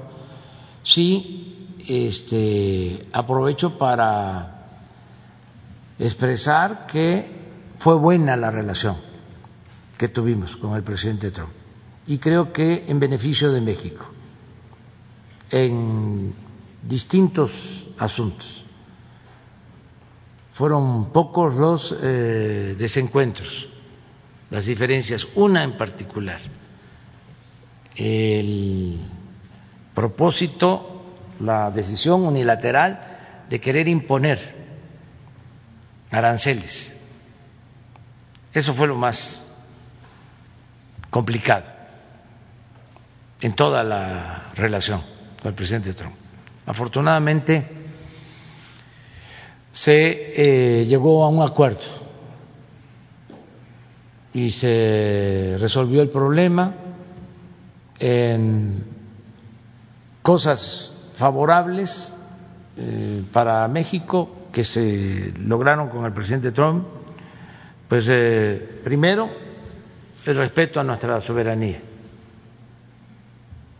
Nunca este, tomó la decisión de mandar agentes este, para ocuparse de casos que solo nos corresponden a nosotros. En los momentos difíciles, en los casos de eh, Sinaloa, cuando el hijo del señor Guzmán lo era, este, fue detenido y luego se le liberó por las razones que explicamos en su momento. Él habló eh, ofreciendo apoyo. Le dijimos que nosotros íbamos a resolver el problema. Luego, con los lamentables casos de los asesinatos de los niños y de las señoras en Bavispe, también habló para pedir apoyo, para eh, eh, ofrecer apoyo, y fue lo mismo. Nosotros vamos a hacernos cargo. Luego eh, quería que se declararan terroristas a los narcotraficantes mexicanos. dijimos que no estábamos de acuerdo, precisamente para evitar injerencias porque si un gobierno extranjero señala de que un mexicano es terrorista, pues entran al territorio, ¿no? Este, y lo detienen y nosotros no podemos permitir eso. Nosotros somos independientes y estamos eh, renovando el poder público para que las autoridades de México sean eficientes, confiables, honestas. Esa es la nueva etapa.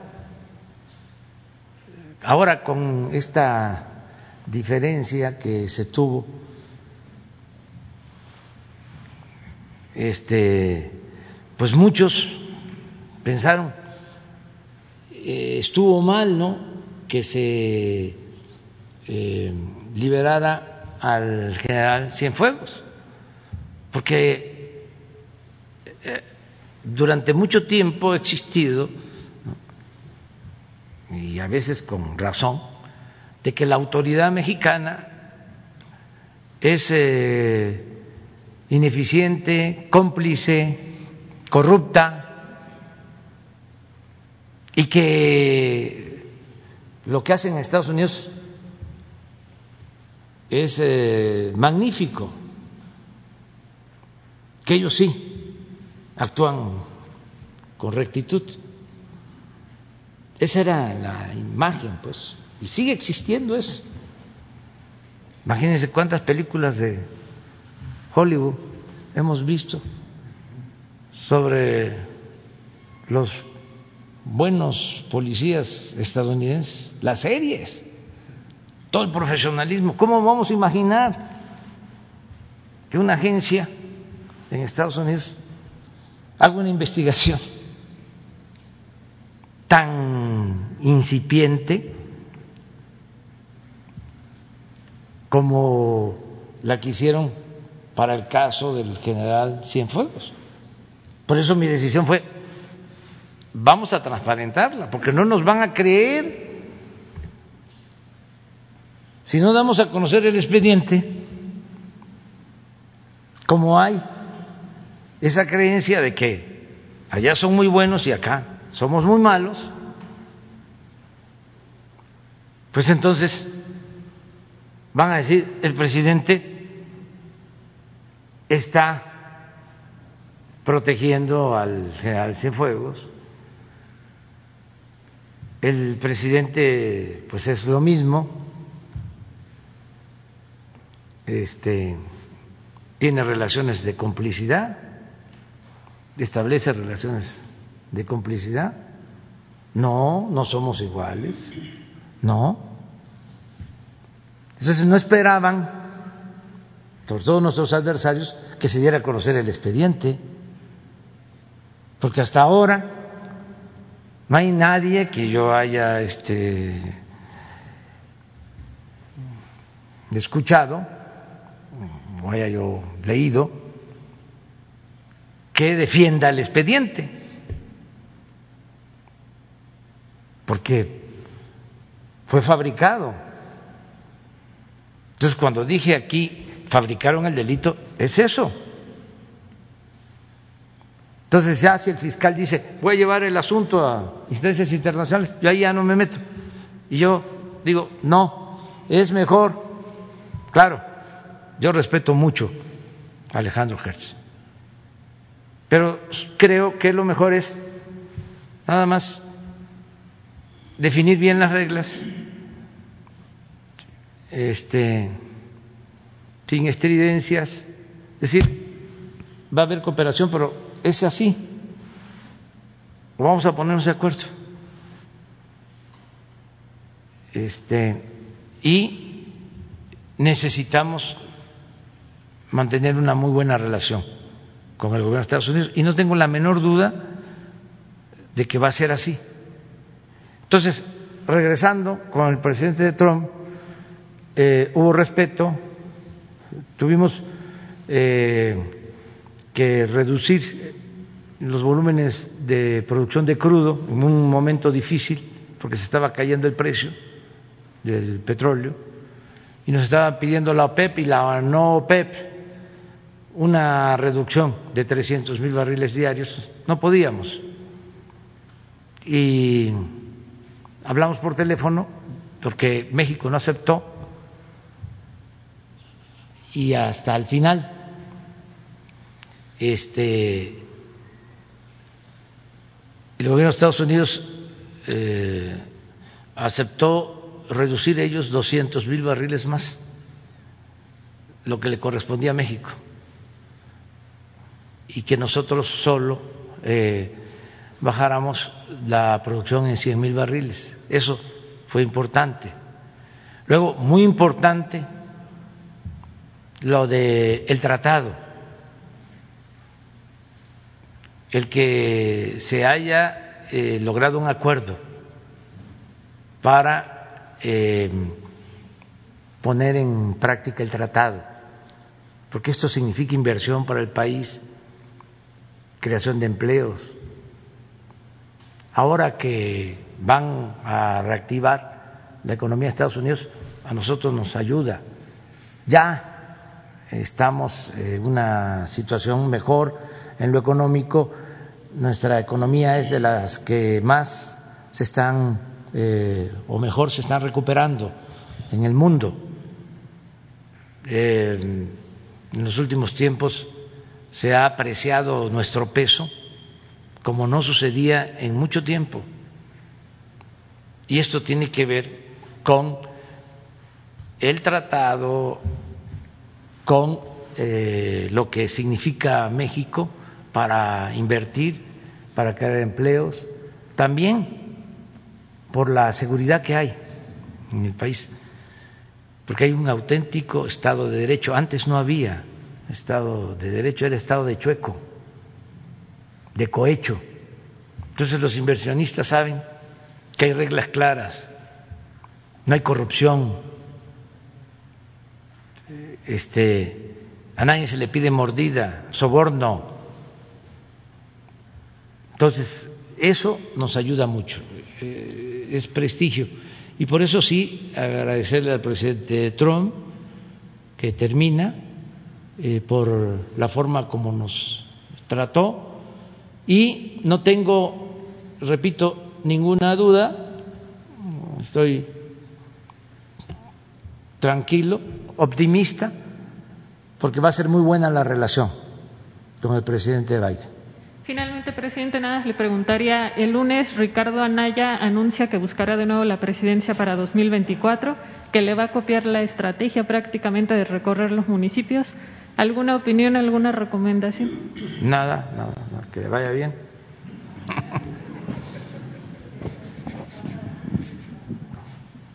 Urbano.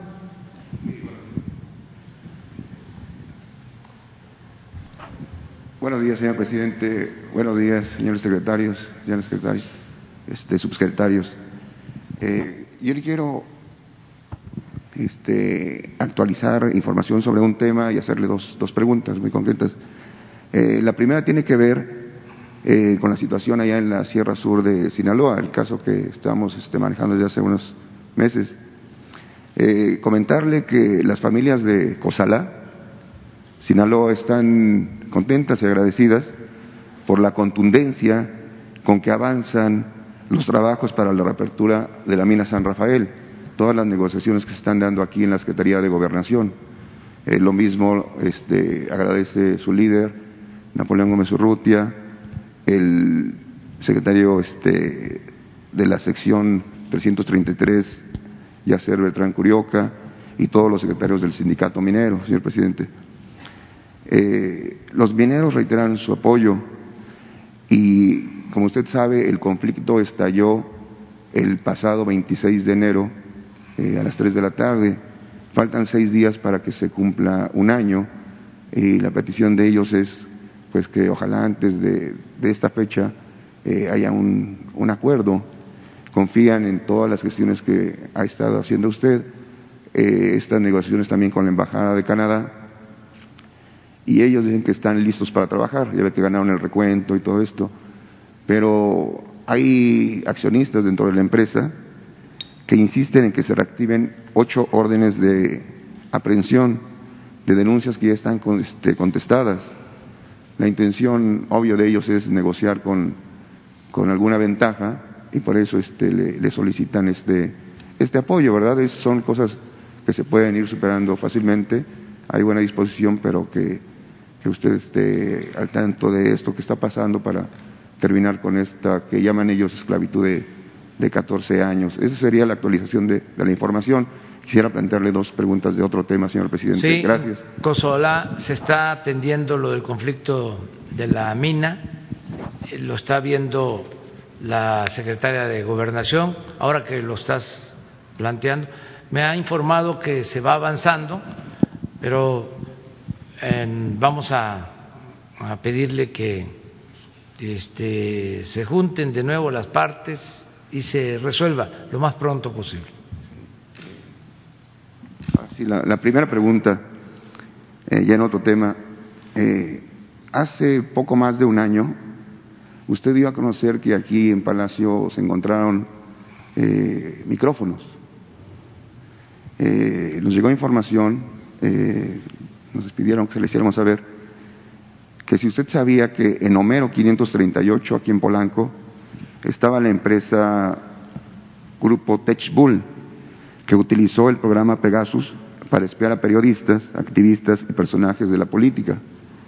Ahí también operaron Samtria y Grusiver, empresas favoritas de Javier Duarte, empresas que fueron beneficiadas con importantes recursos desde Veracruz.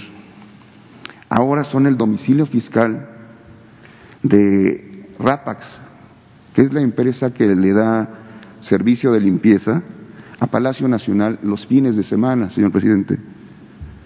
Eh, está vinculada a Okram Seller, a Lyson y otras empresas outsourcing, siguen operando los outsourcing dentro del gobierno, eh, están ligadas a Marco Antonio Reyes, el zar de la limpieza. Esta persona fue favorecida en las administraciones pasadas, obtuvo eh, contratos millonarios. El último de ellos fue uno con el Instituto Politécnico Nacional por 236 millones de pesos. Es el contrato 20 47 376. Eh, los trabajadores pues le informan y le alertan de esa situación y les gustaría que pues que instruyeran una investigación para que no solamente hagan limpieza física de los espacios, no vayan a estar haciendo limpieza de información clave o importante. Esa es la primera pregunta, señor presidente. No sé qué opina. Vamos a, pues a revisar cómo está ese contrato. Este, miren, eh, el que nada debe, nada teme y este siempre nos han espiado por años. Un documento que me llena de orgullo, hay otros también, pero uno de los que tengo en mi colección privada es cuando el finado Nazara Aro de la Policía Federal de Seguridad informa sobre mis actividades en 1979 y me acusa de comunista. Era yo director del Instituto Nacional Indigenista en Tabasco. Entonces, tengo los oficios, sus informes. A los jóvenes ya les he dicho en otras ocasiones que este, vean esta historia reciente, ¿no? De quiénes eran estos personajes. Y así, durante todo el tiempo, hemos estado vigilados. Ahora se podrá pensar este, que ya no, porque pues, nosotros estamos en la presidencia. De todas maneras, siempre hay golondrinas en el alambre. Pero cuando tiene uno su conciencia tranquila no hay problema. De todas maneras, vamos a revisar esto. Es como el caso de las redes sociales. Aquí quiero aprovechar. El director de Twitter en México era militante o simpatizante muy cercano al PAN, el que actualmente maneja Twitter, fue hasta asesor de un senador famosísimo del PAN. No sé si no tienen ahí la porque me encontré eso, ¿no? Y como mi pecho no es bodega, este, sin embargo, solo esperamos de que haga su trabajo de manera profesional, que no este, promuevan la creación de granjas de bots.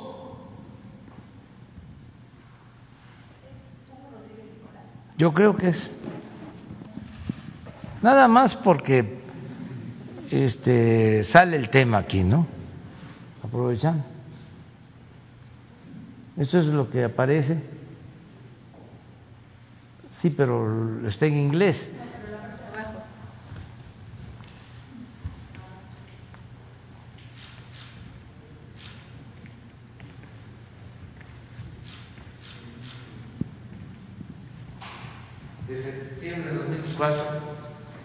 a de 2005, Cámara de Senadores, asesor, pero del grupo del PAN, de un senador famoso que no voy a mencionar su nombre.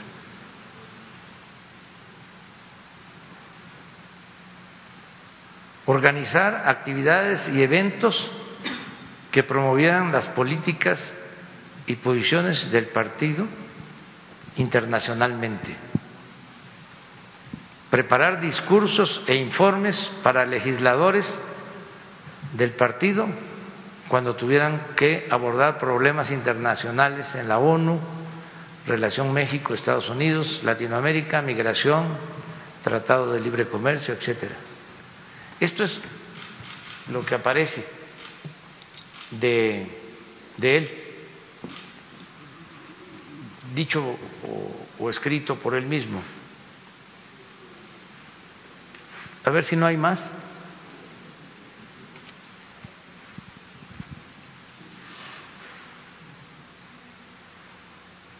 Ah, bueno, sí. Director de logística en el equipo de transición del presidente electo de México de septiembre de 2006 noviembre de 2006, o sea, cuando entra Calderón. Coordinó, a ver, pon eso, la recepción de más de 700 invitados a la toma de protesta de Calderón. Manejo de recursos humanos, asignación y ubicación de acuerdo a las necesidades. Este es otro.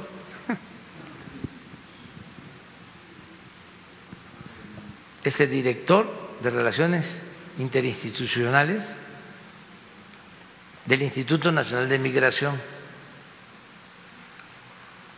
de diciembre del 2006 a septiembre del 2007. Coordinó las relaciones del instituto con organismos no gubernamentales, grupos académicos y otras instituciones gubernamentales. Moderó el Consejo Ciudadano del Instituto Nacional de Migración y la Mesa Interinstitucional sobre Niños, Niñas y Adolescentes no acompañados y mujeres embarazadas. Eso es. Esto es de su página. Esto es importante porque no son solo las instituciones ¿no? o los organismos o decir Twitter o Face, sino a ver quiénes este, manejan eh, estas instituciones, quiénes son. Este, porque ustedes que son periodistas saben que es muy, muy, muy difícil que haya neutralidad. Es muy difícil en el periodismo la objetividad. Conseguir eso. Por lo general, en la política en el periodismo, hay polarización. Esto que a veces no les gusta a muchos, pues es consustancial a la actividad política, a la actividad periodística. Entonces, no hay nada de qué avergonzarse. Lo único es que sepamos quién es quién. Por ejemplo, hay un, lo que fue embajador con Calderón en Washington, Sarucán, muy activo en contra de nosotros. Pero Sarucán, pues participó, avaló el fraude del 2006 con Calderón, con Iderbrando, ¿se acuerdan? Y luego se va de embajador de México a Washington.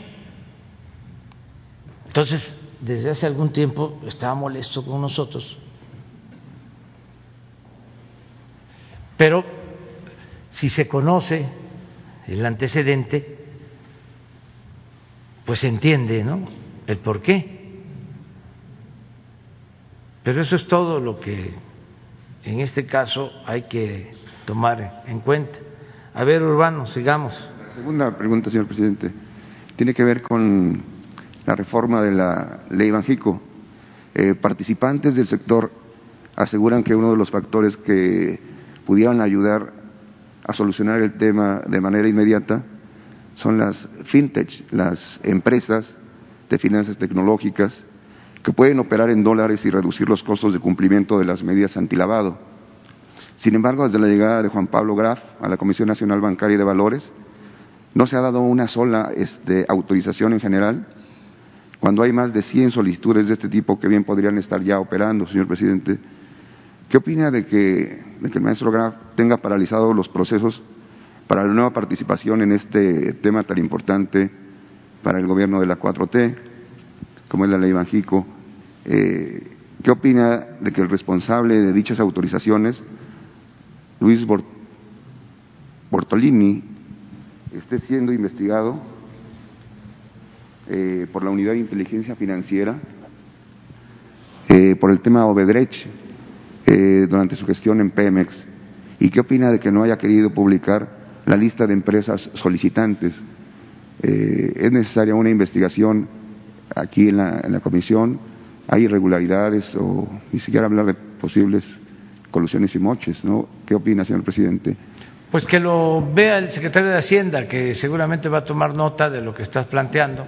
En el caso de la reforma que tiene que ver con el Banco de México, es un asunto que se está atendiendo en el Poder Legislativo, en el Senado. Mi opinión es que se llegue a un acuerdo, que este, se deje eh, a salvo la autonomía del Banco de México. Nos conviene a todos. Sí, perfecto. Y, que al mismo tiempo se busque resolver el, el, asunto, la necesidad de que la gente que tiene sus dólares ¿sí? Este, pueda cambiarlos, eh, sobre todo los que tienen pocos dólares que les van quedando, que les mandan en efectivo, que los puedan cambiar y que no eh, se les pague menos por los procedimientos que están establecidos para cuidar que no sea lavado de dinero. O sea, se necesita buscar una fórmula y yo estoy seguro que se puede, sin afectar la autonomía del Banco de México, dándole garantías al sector financiero,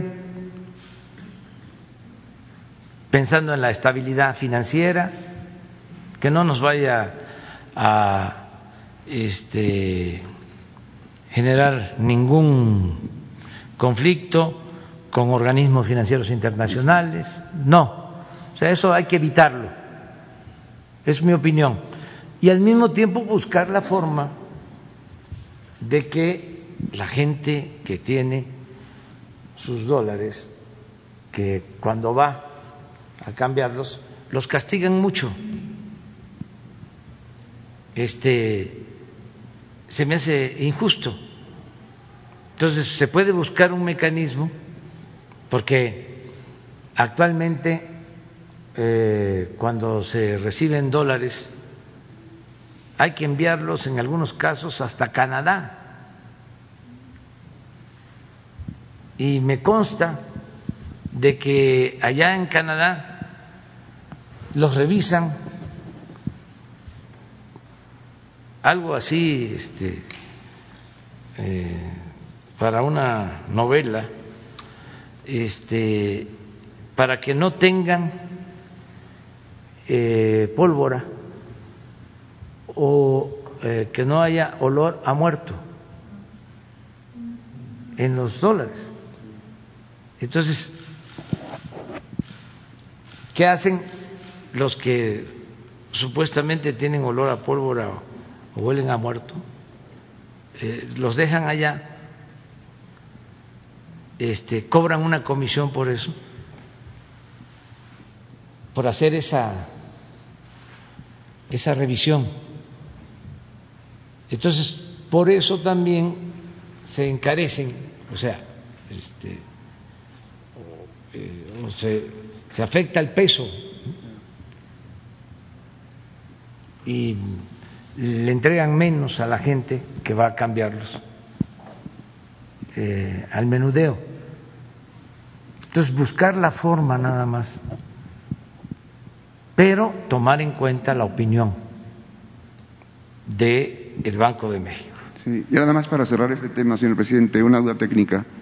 Eh, se ha denunciado a funcionarios y se les ha separado de su cargo. Eh, caso concreto en aduanas de Alejandro Miramontes y después fue sustituido por Raimundo Jiménez. La Secretaría de la Función Pública los investigó, eh, la Fiscalía General de la República los investigó. Por ejemplo, está la constancia del primero, la 4238-118, y en el segundo caso, eh, la FIS número 2, Wilco 062, no se les encontró nada, pero uno se separó de su cargo. Eh, ¿Qué va a hacer su gobierno, señor presidente?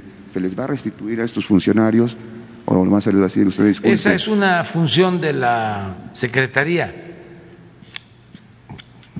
que sea redundante, de la función pública.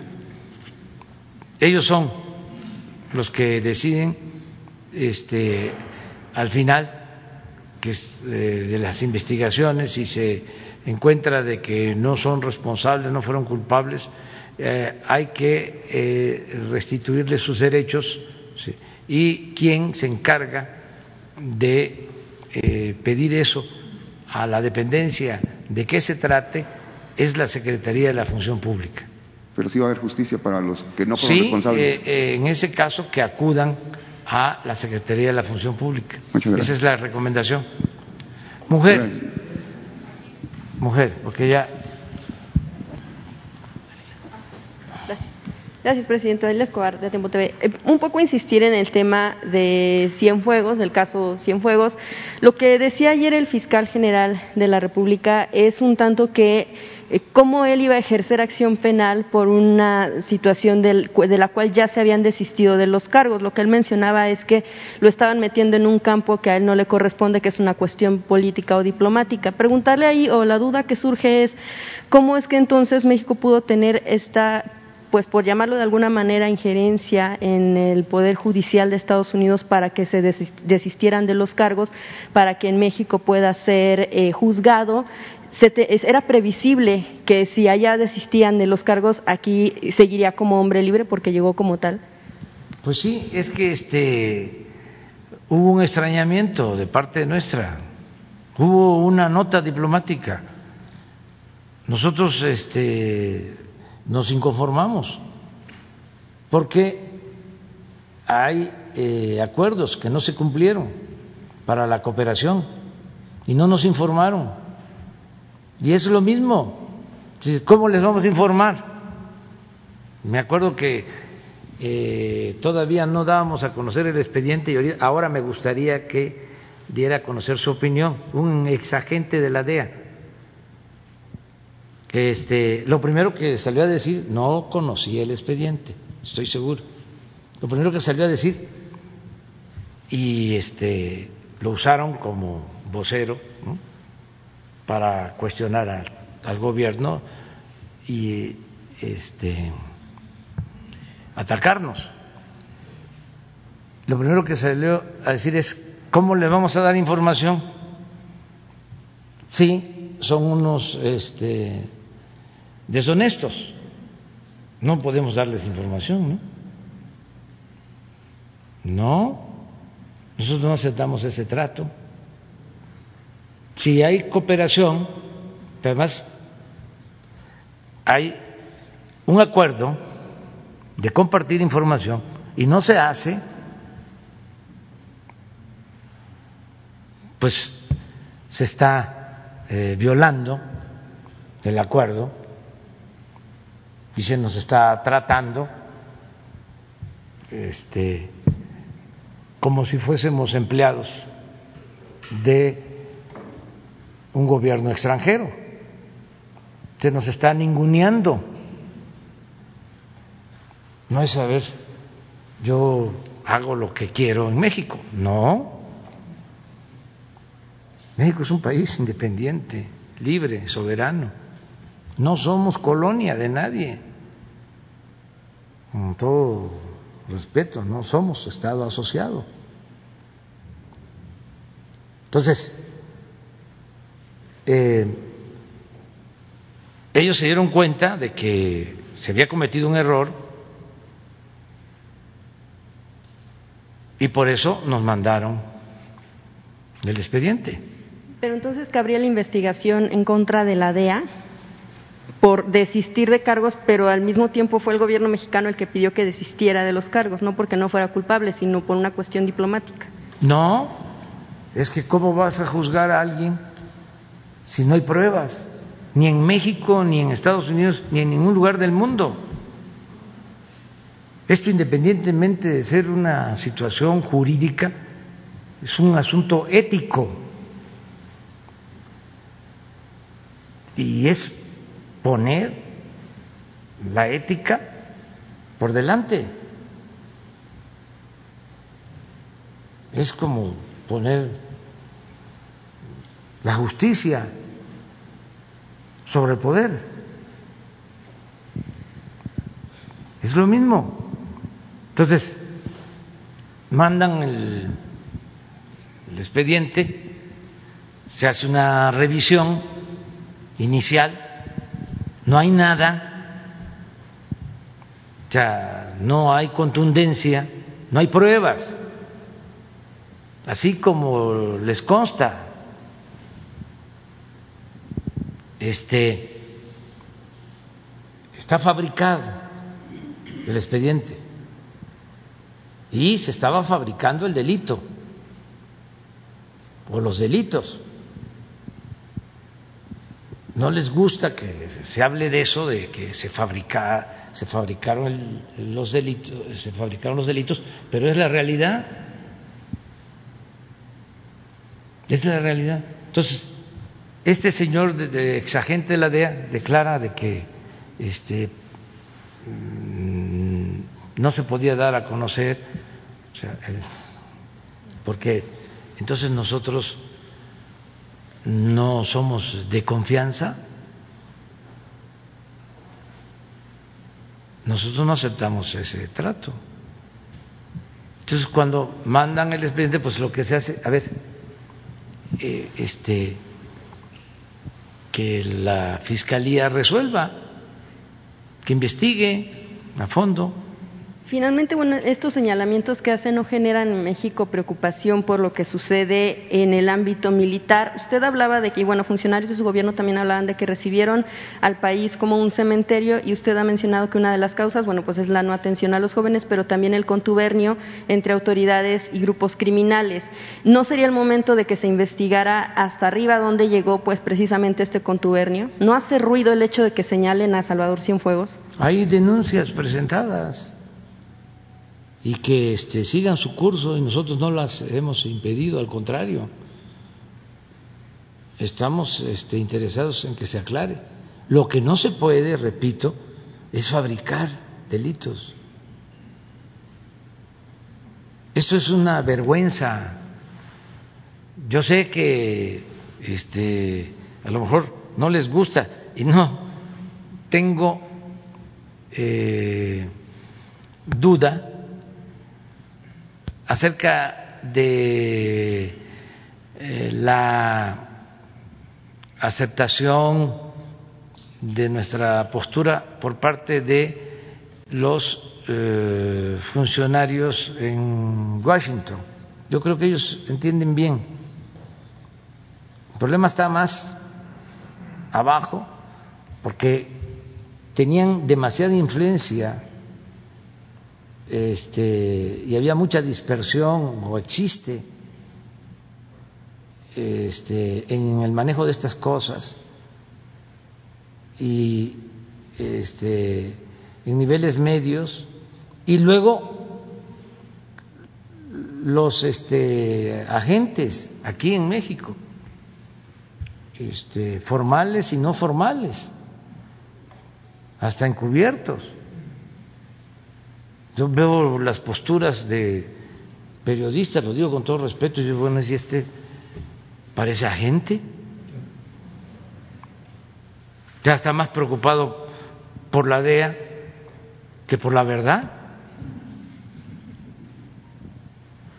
Presidente, si me permite preguntarle al general eh, Luis Crescencio Sandoval, ¿qué significa para la institución que usted encabeza el hecho de que se haga este tipo de señalamientos de alto rango, eh, principalmente, bueno, por supuesto, en, administraciones anteriores, y cómo observan los señalamientos que hacen también a militares en participación, por ejemplo, en el caso de Ayotzinapa, que, eh, bueno, también se da a conocer en esta investigación el caso de que fueron incluso eh, militares quienes ordenaron la detención, obviamente en la anterior administración, de los jóvenes y de más personas. Que si me permitiera, por favor. Pues no sé si ¿Quiere, general?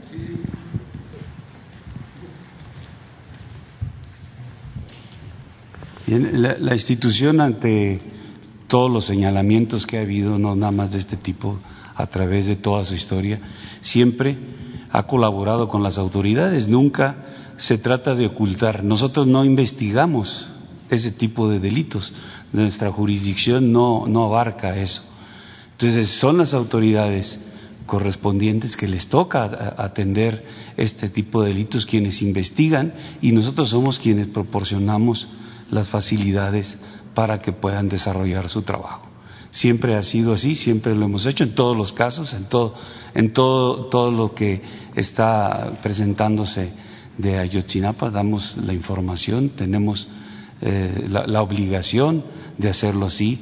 Nuestra jurisdicción militar, cuando llega a, detectar algún delito que se vincula con el orden eh, común, el, orden federal, eh, pues pasa la información, pasa la, investigación y son ellos quienes se encargan. Nosotros, nuestra jurisdicción militar, nada únicamente atiende delitos del orden militar.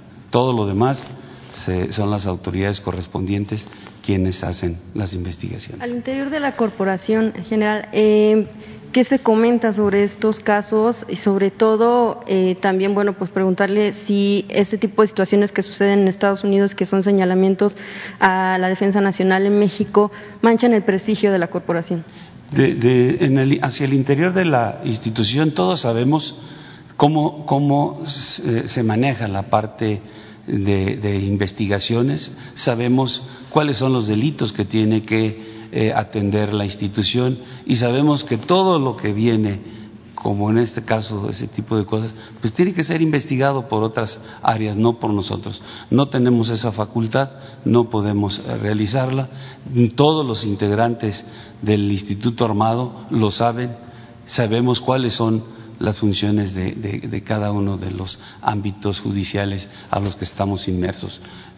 Sabemos desde que entramos a la institución que estamos sujetos al, orden común, al, fuero común, al fuero federal y al fuero militar.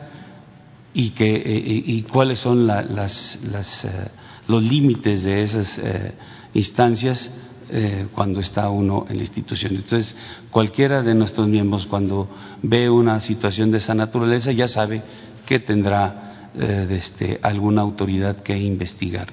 No tendremos que ser nosotros, no, repito, no tenemos la facultad, nuestra jurisdicción. ¿Y del prestigio de la institución? Bueno, yo creo que la institución es eh, sumamente fuerte. Tenemos más de 107 años de existencia y si alguno de nuestros elementos en el transcurso de cumplimiento de sus misiones, en el desarrollo de diferentes actividades, comete errores, pues eh, tendrá que responder ante esos errores. Pero esos errores de forma particular creo que no este, dañan la imagen de una institución que ha sido este, muy representativa del Estado mexicano y que siempre su historia desde su nacimiento en la revolución pues eh, ha sido una parte importante. Gracias, general. Ya nada más finalmente a la, secretaria Rosa hice la pregunta. Nada más, mira, este, acerca de la, de la opinión del pueblo, que esto es importante, ¿no? ¿Qué opina el pueblo? de las Fuerzas Armadas. A ver, busquen este, la última encuesta del INEGI, la última.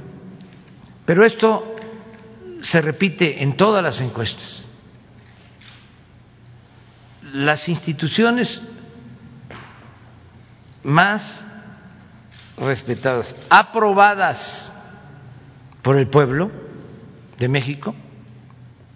No sé cómo sea en otros países, pero en nuestro país las dos instituciones que tienen más aprobación, no solo en el ámbito gubernamental, sino en general, si hablamos de empresarios, si hablamos de iglesias, si hablamos de el medio educativo, de el gobierno en general, las dos instituciones más reconocidas por el pueblo son la Marina y la Secretaría de Defensa. Traen el 80% de aceptación. Esto, aunque se sabe, este, en ciertos círculos no se comparte a nivel general. Por eso lo estoy repitiendo.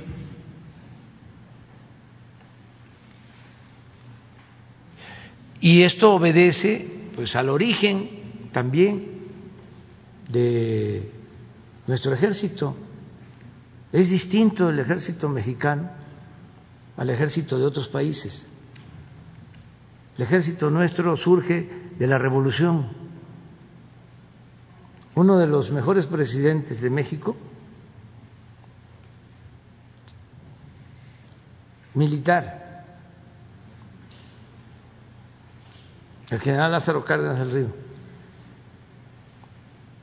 de los tres que yo considero mejores presidentes de México. Benito Juárez, el mejor en toda la historia.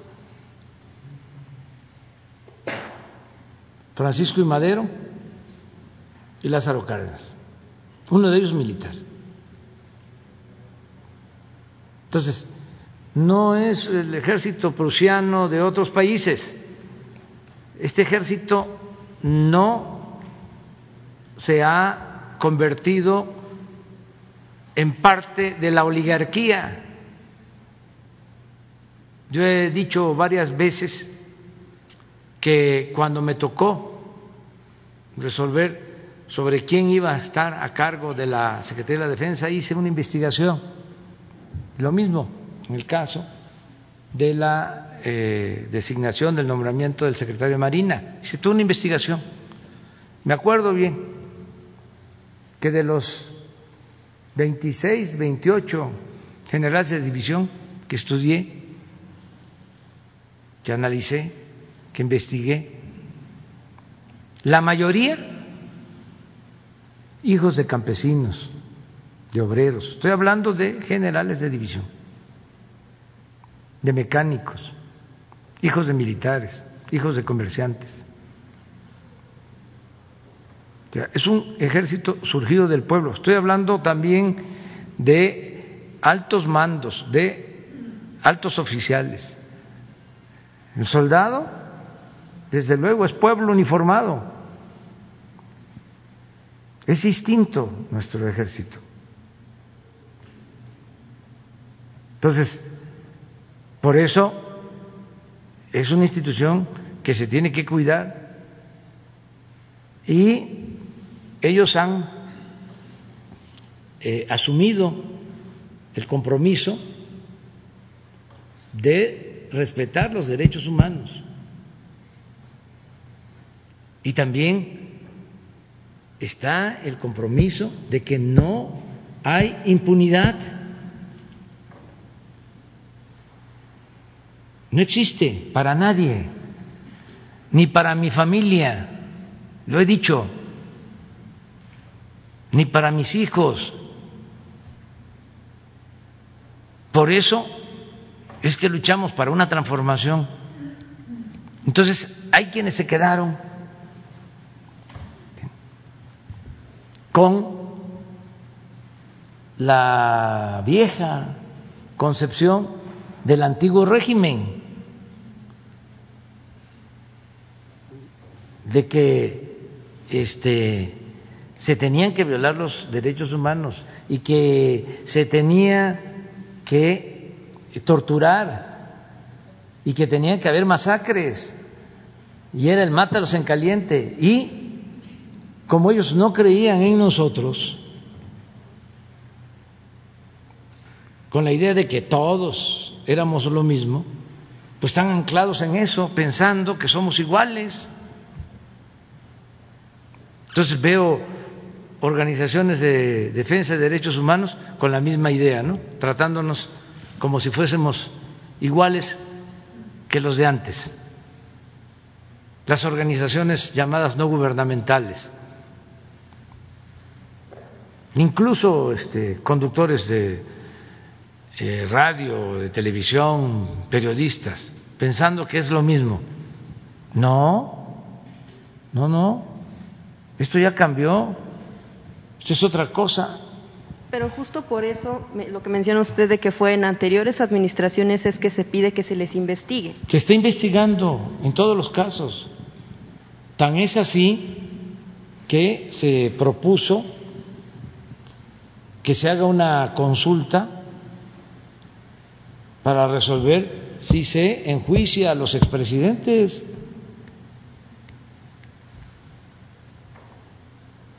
¿Cuándo se había visto que se trataran estos temas así? ¿Cuándo se trataban estos temas así?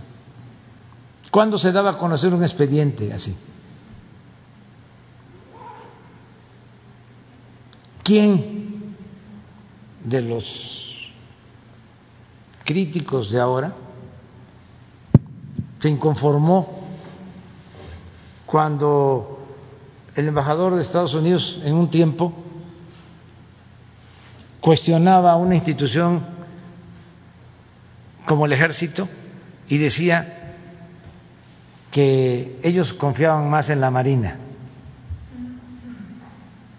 Y casi aparecían en las fotos cuando detenían a un delincuente o lo asesinaban.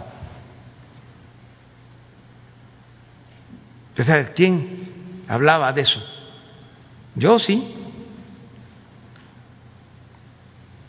Yo cuando un embajador mm, de Estados Unidos este salió a declarar así, este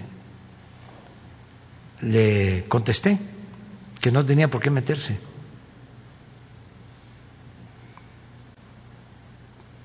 Entonces, y se está investigando y el que resulte responsable será castigado. ¿Este es qué? A ver.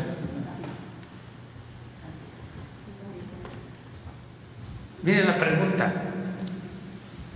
Es del INEGI. Pero no está la pregunta, ¿verdad?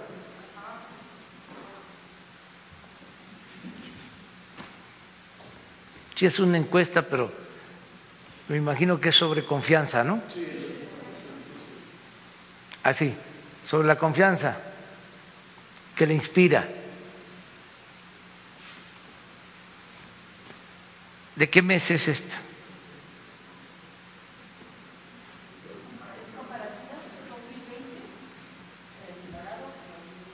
¿2020-2019? Marina. 90%.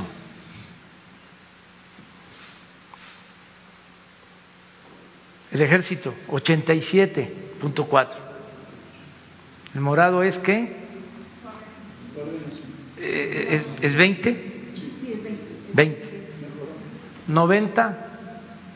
Digo, tenía 90 Marina y subió a 90.1. Y el ejército de 87.1 a 87.4. Aquí tiene sus explicaciones, ¿eh? o sea, pero es prácticamente es lo mismo. ¿Por qué es lo mismo?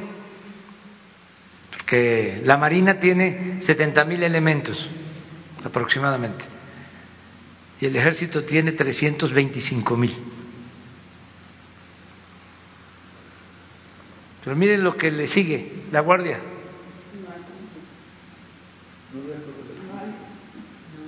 Así es que no había en el 19. Policía Federal,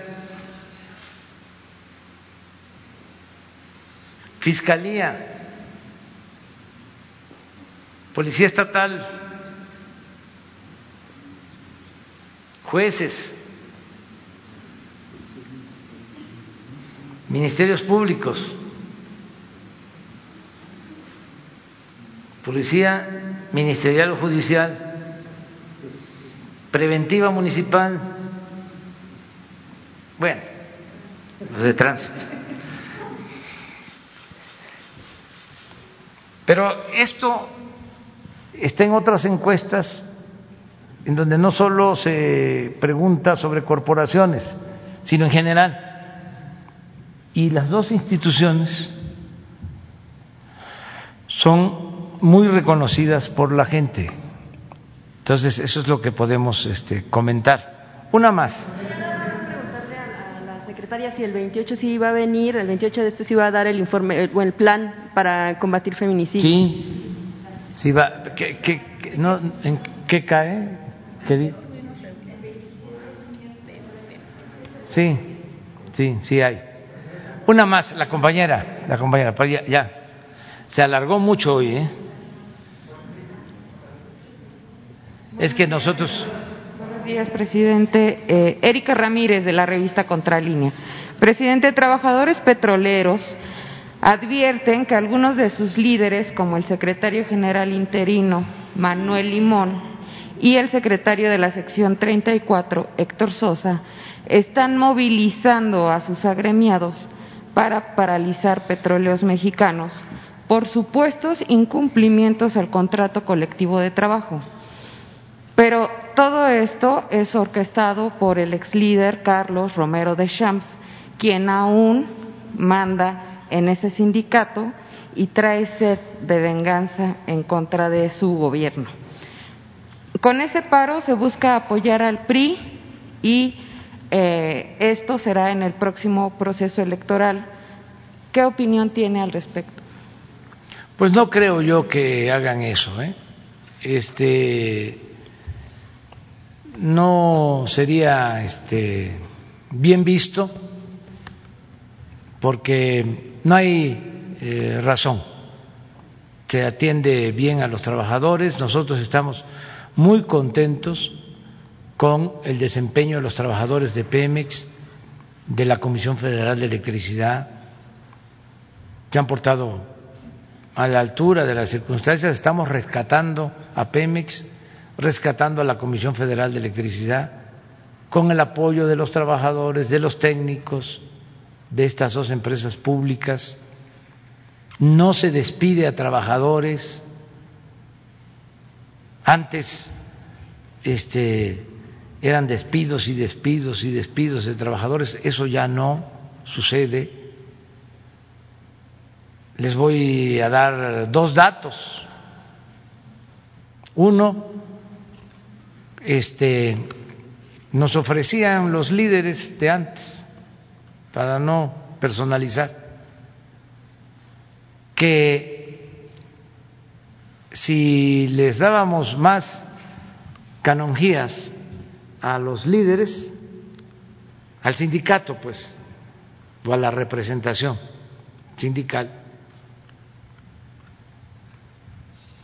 si no se les quitaban privilegios, incluso acordados por los gobiernos y los directivos de Pemex, que si nos eh, ajustábamos a eso, ellos estaban dispuestos a aceptar que se aumentara la edad de jubilación. ¿Sí me explico? Ofrecían, a cambio de que ellos se quedaran con privilegios, aceptar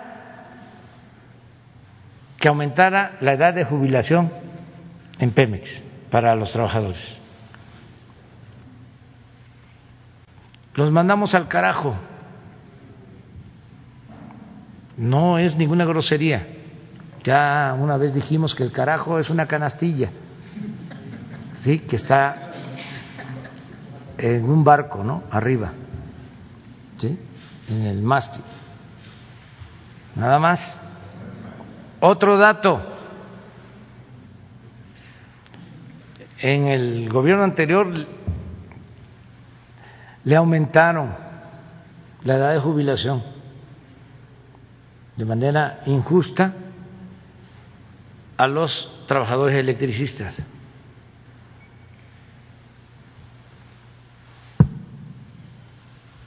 nos los plantearon los trabajadores. Hicimos el compromiso con ellos y ya cumplimos. Quedó como estaba. Es decir, se canceló esa cláusula del contrato. Entonces, se está dando atención especial a los trabajadores.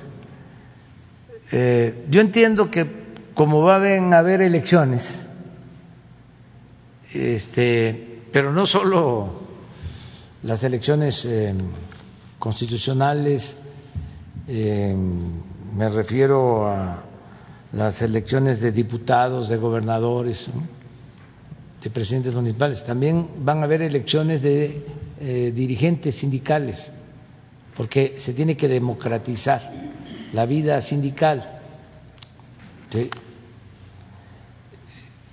Es eh, una convicción que tenemos y también es un acuerdo que tenemos que está en el Tratado de Libre Comercio. Tiene que haber democracia sindical. Entonces, lo que vamos a, a procurar es que estos procesos se lleven a cabo después de las elecciones constitucionales, para que no se revuelvan las cosas. O sea, y sea totalmente libre. Nada de manipulación, tiene que ser voto secreto, libre. Cada trabajador va a decidir libremente quiénes van a representar. Entonces eso, es lo que puedo comentarte. Presidente, eh, la Conagua hace más de un año firmó un documento con los valles centrales de Oaxaca para que los indígenas de esta zona puedan tener acceso libre al agua y la puedan administrar. Sin embargo, el decreto no ha sido emitido, esto ya tiene más de un año. Tenemos entendido que está en consejería jurídica. Quisiera saber por qué no se ha. Este... Se está revisando, ya está hecho, ya se elaboró, pero están haciendo consultas también con las autoridades de Oaxaca. Pero ya lo presentó la Secretaría del Medio Ambiente y fue eh, acordado, hubo un consenso con los pueblos este, originarios de Oaxaca, de todo el valle. Pero falta que haya también acuerdo de las autoridades estatales y se está buscando eso. Yo creo que pronto se va a resolver. Por último, presidente, nos han llegado comunicados de la zona Triqui de Oaxaca. Eh, parece que se rompió el pacto al que habían llegado de no agresión. Eh, son mensajes muy alarmantes donde están pidiendo la presencia de la Guardia Nacional. Hay emboscadas, hay muertos, hay gente herida. las mujeres están prácticamente muy preocupadas por la situación que están viviendo mujeres, niños, ancianos y parece que es una zona eh, donde no ha llegado la paz y la tranquilidad para estas comunidades indígenas. Estamos este, buscando eso, que se consiga la paz en toda la región Triqui de Oaxaca. Ha habido muchos enfrentamientos, es un asunto que viene de tiempo atrás. Eh, últimamente ya se estaba consiguiendo un acuerdo general para la pacificación, porque es una confrontación entre hermanos, se tiene que evitar, este, y vamos a seguir en eso. Están este, pidiendo la presencia de la Guardia Nacional porque se sienten. Eh, siempre que hay este, necesidad lo hace la Guardia, lo está haciendo en Chiapas y se haría también acá. Nada más se va a revisar, se va a analizar este, Rosa Isela ya está tomando nota sobre este tema. Muy bien, ya nos vamos, ¿eh? ya es tardísimo. ¿sí? Ya mañana.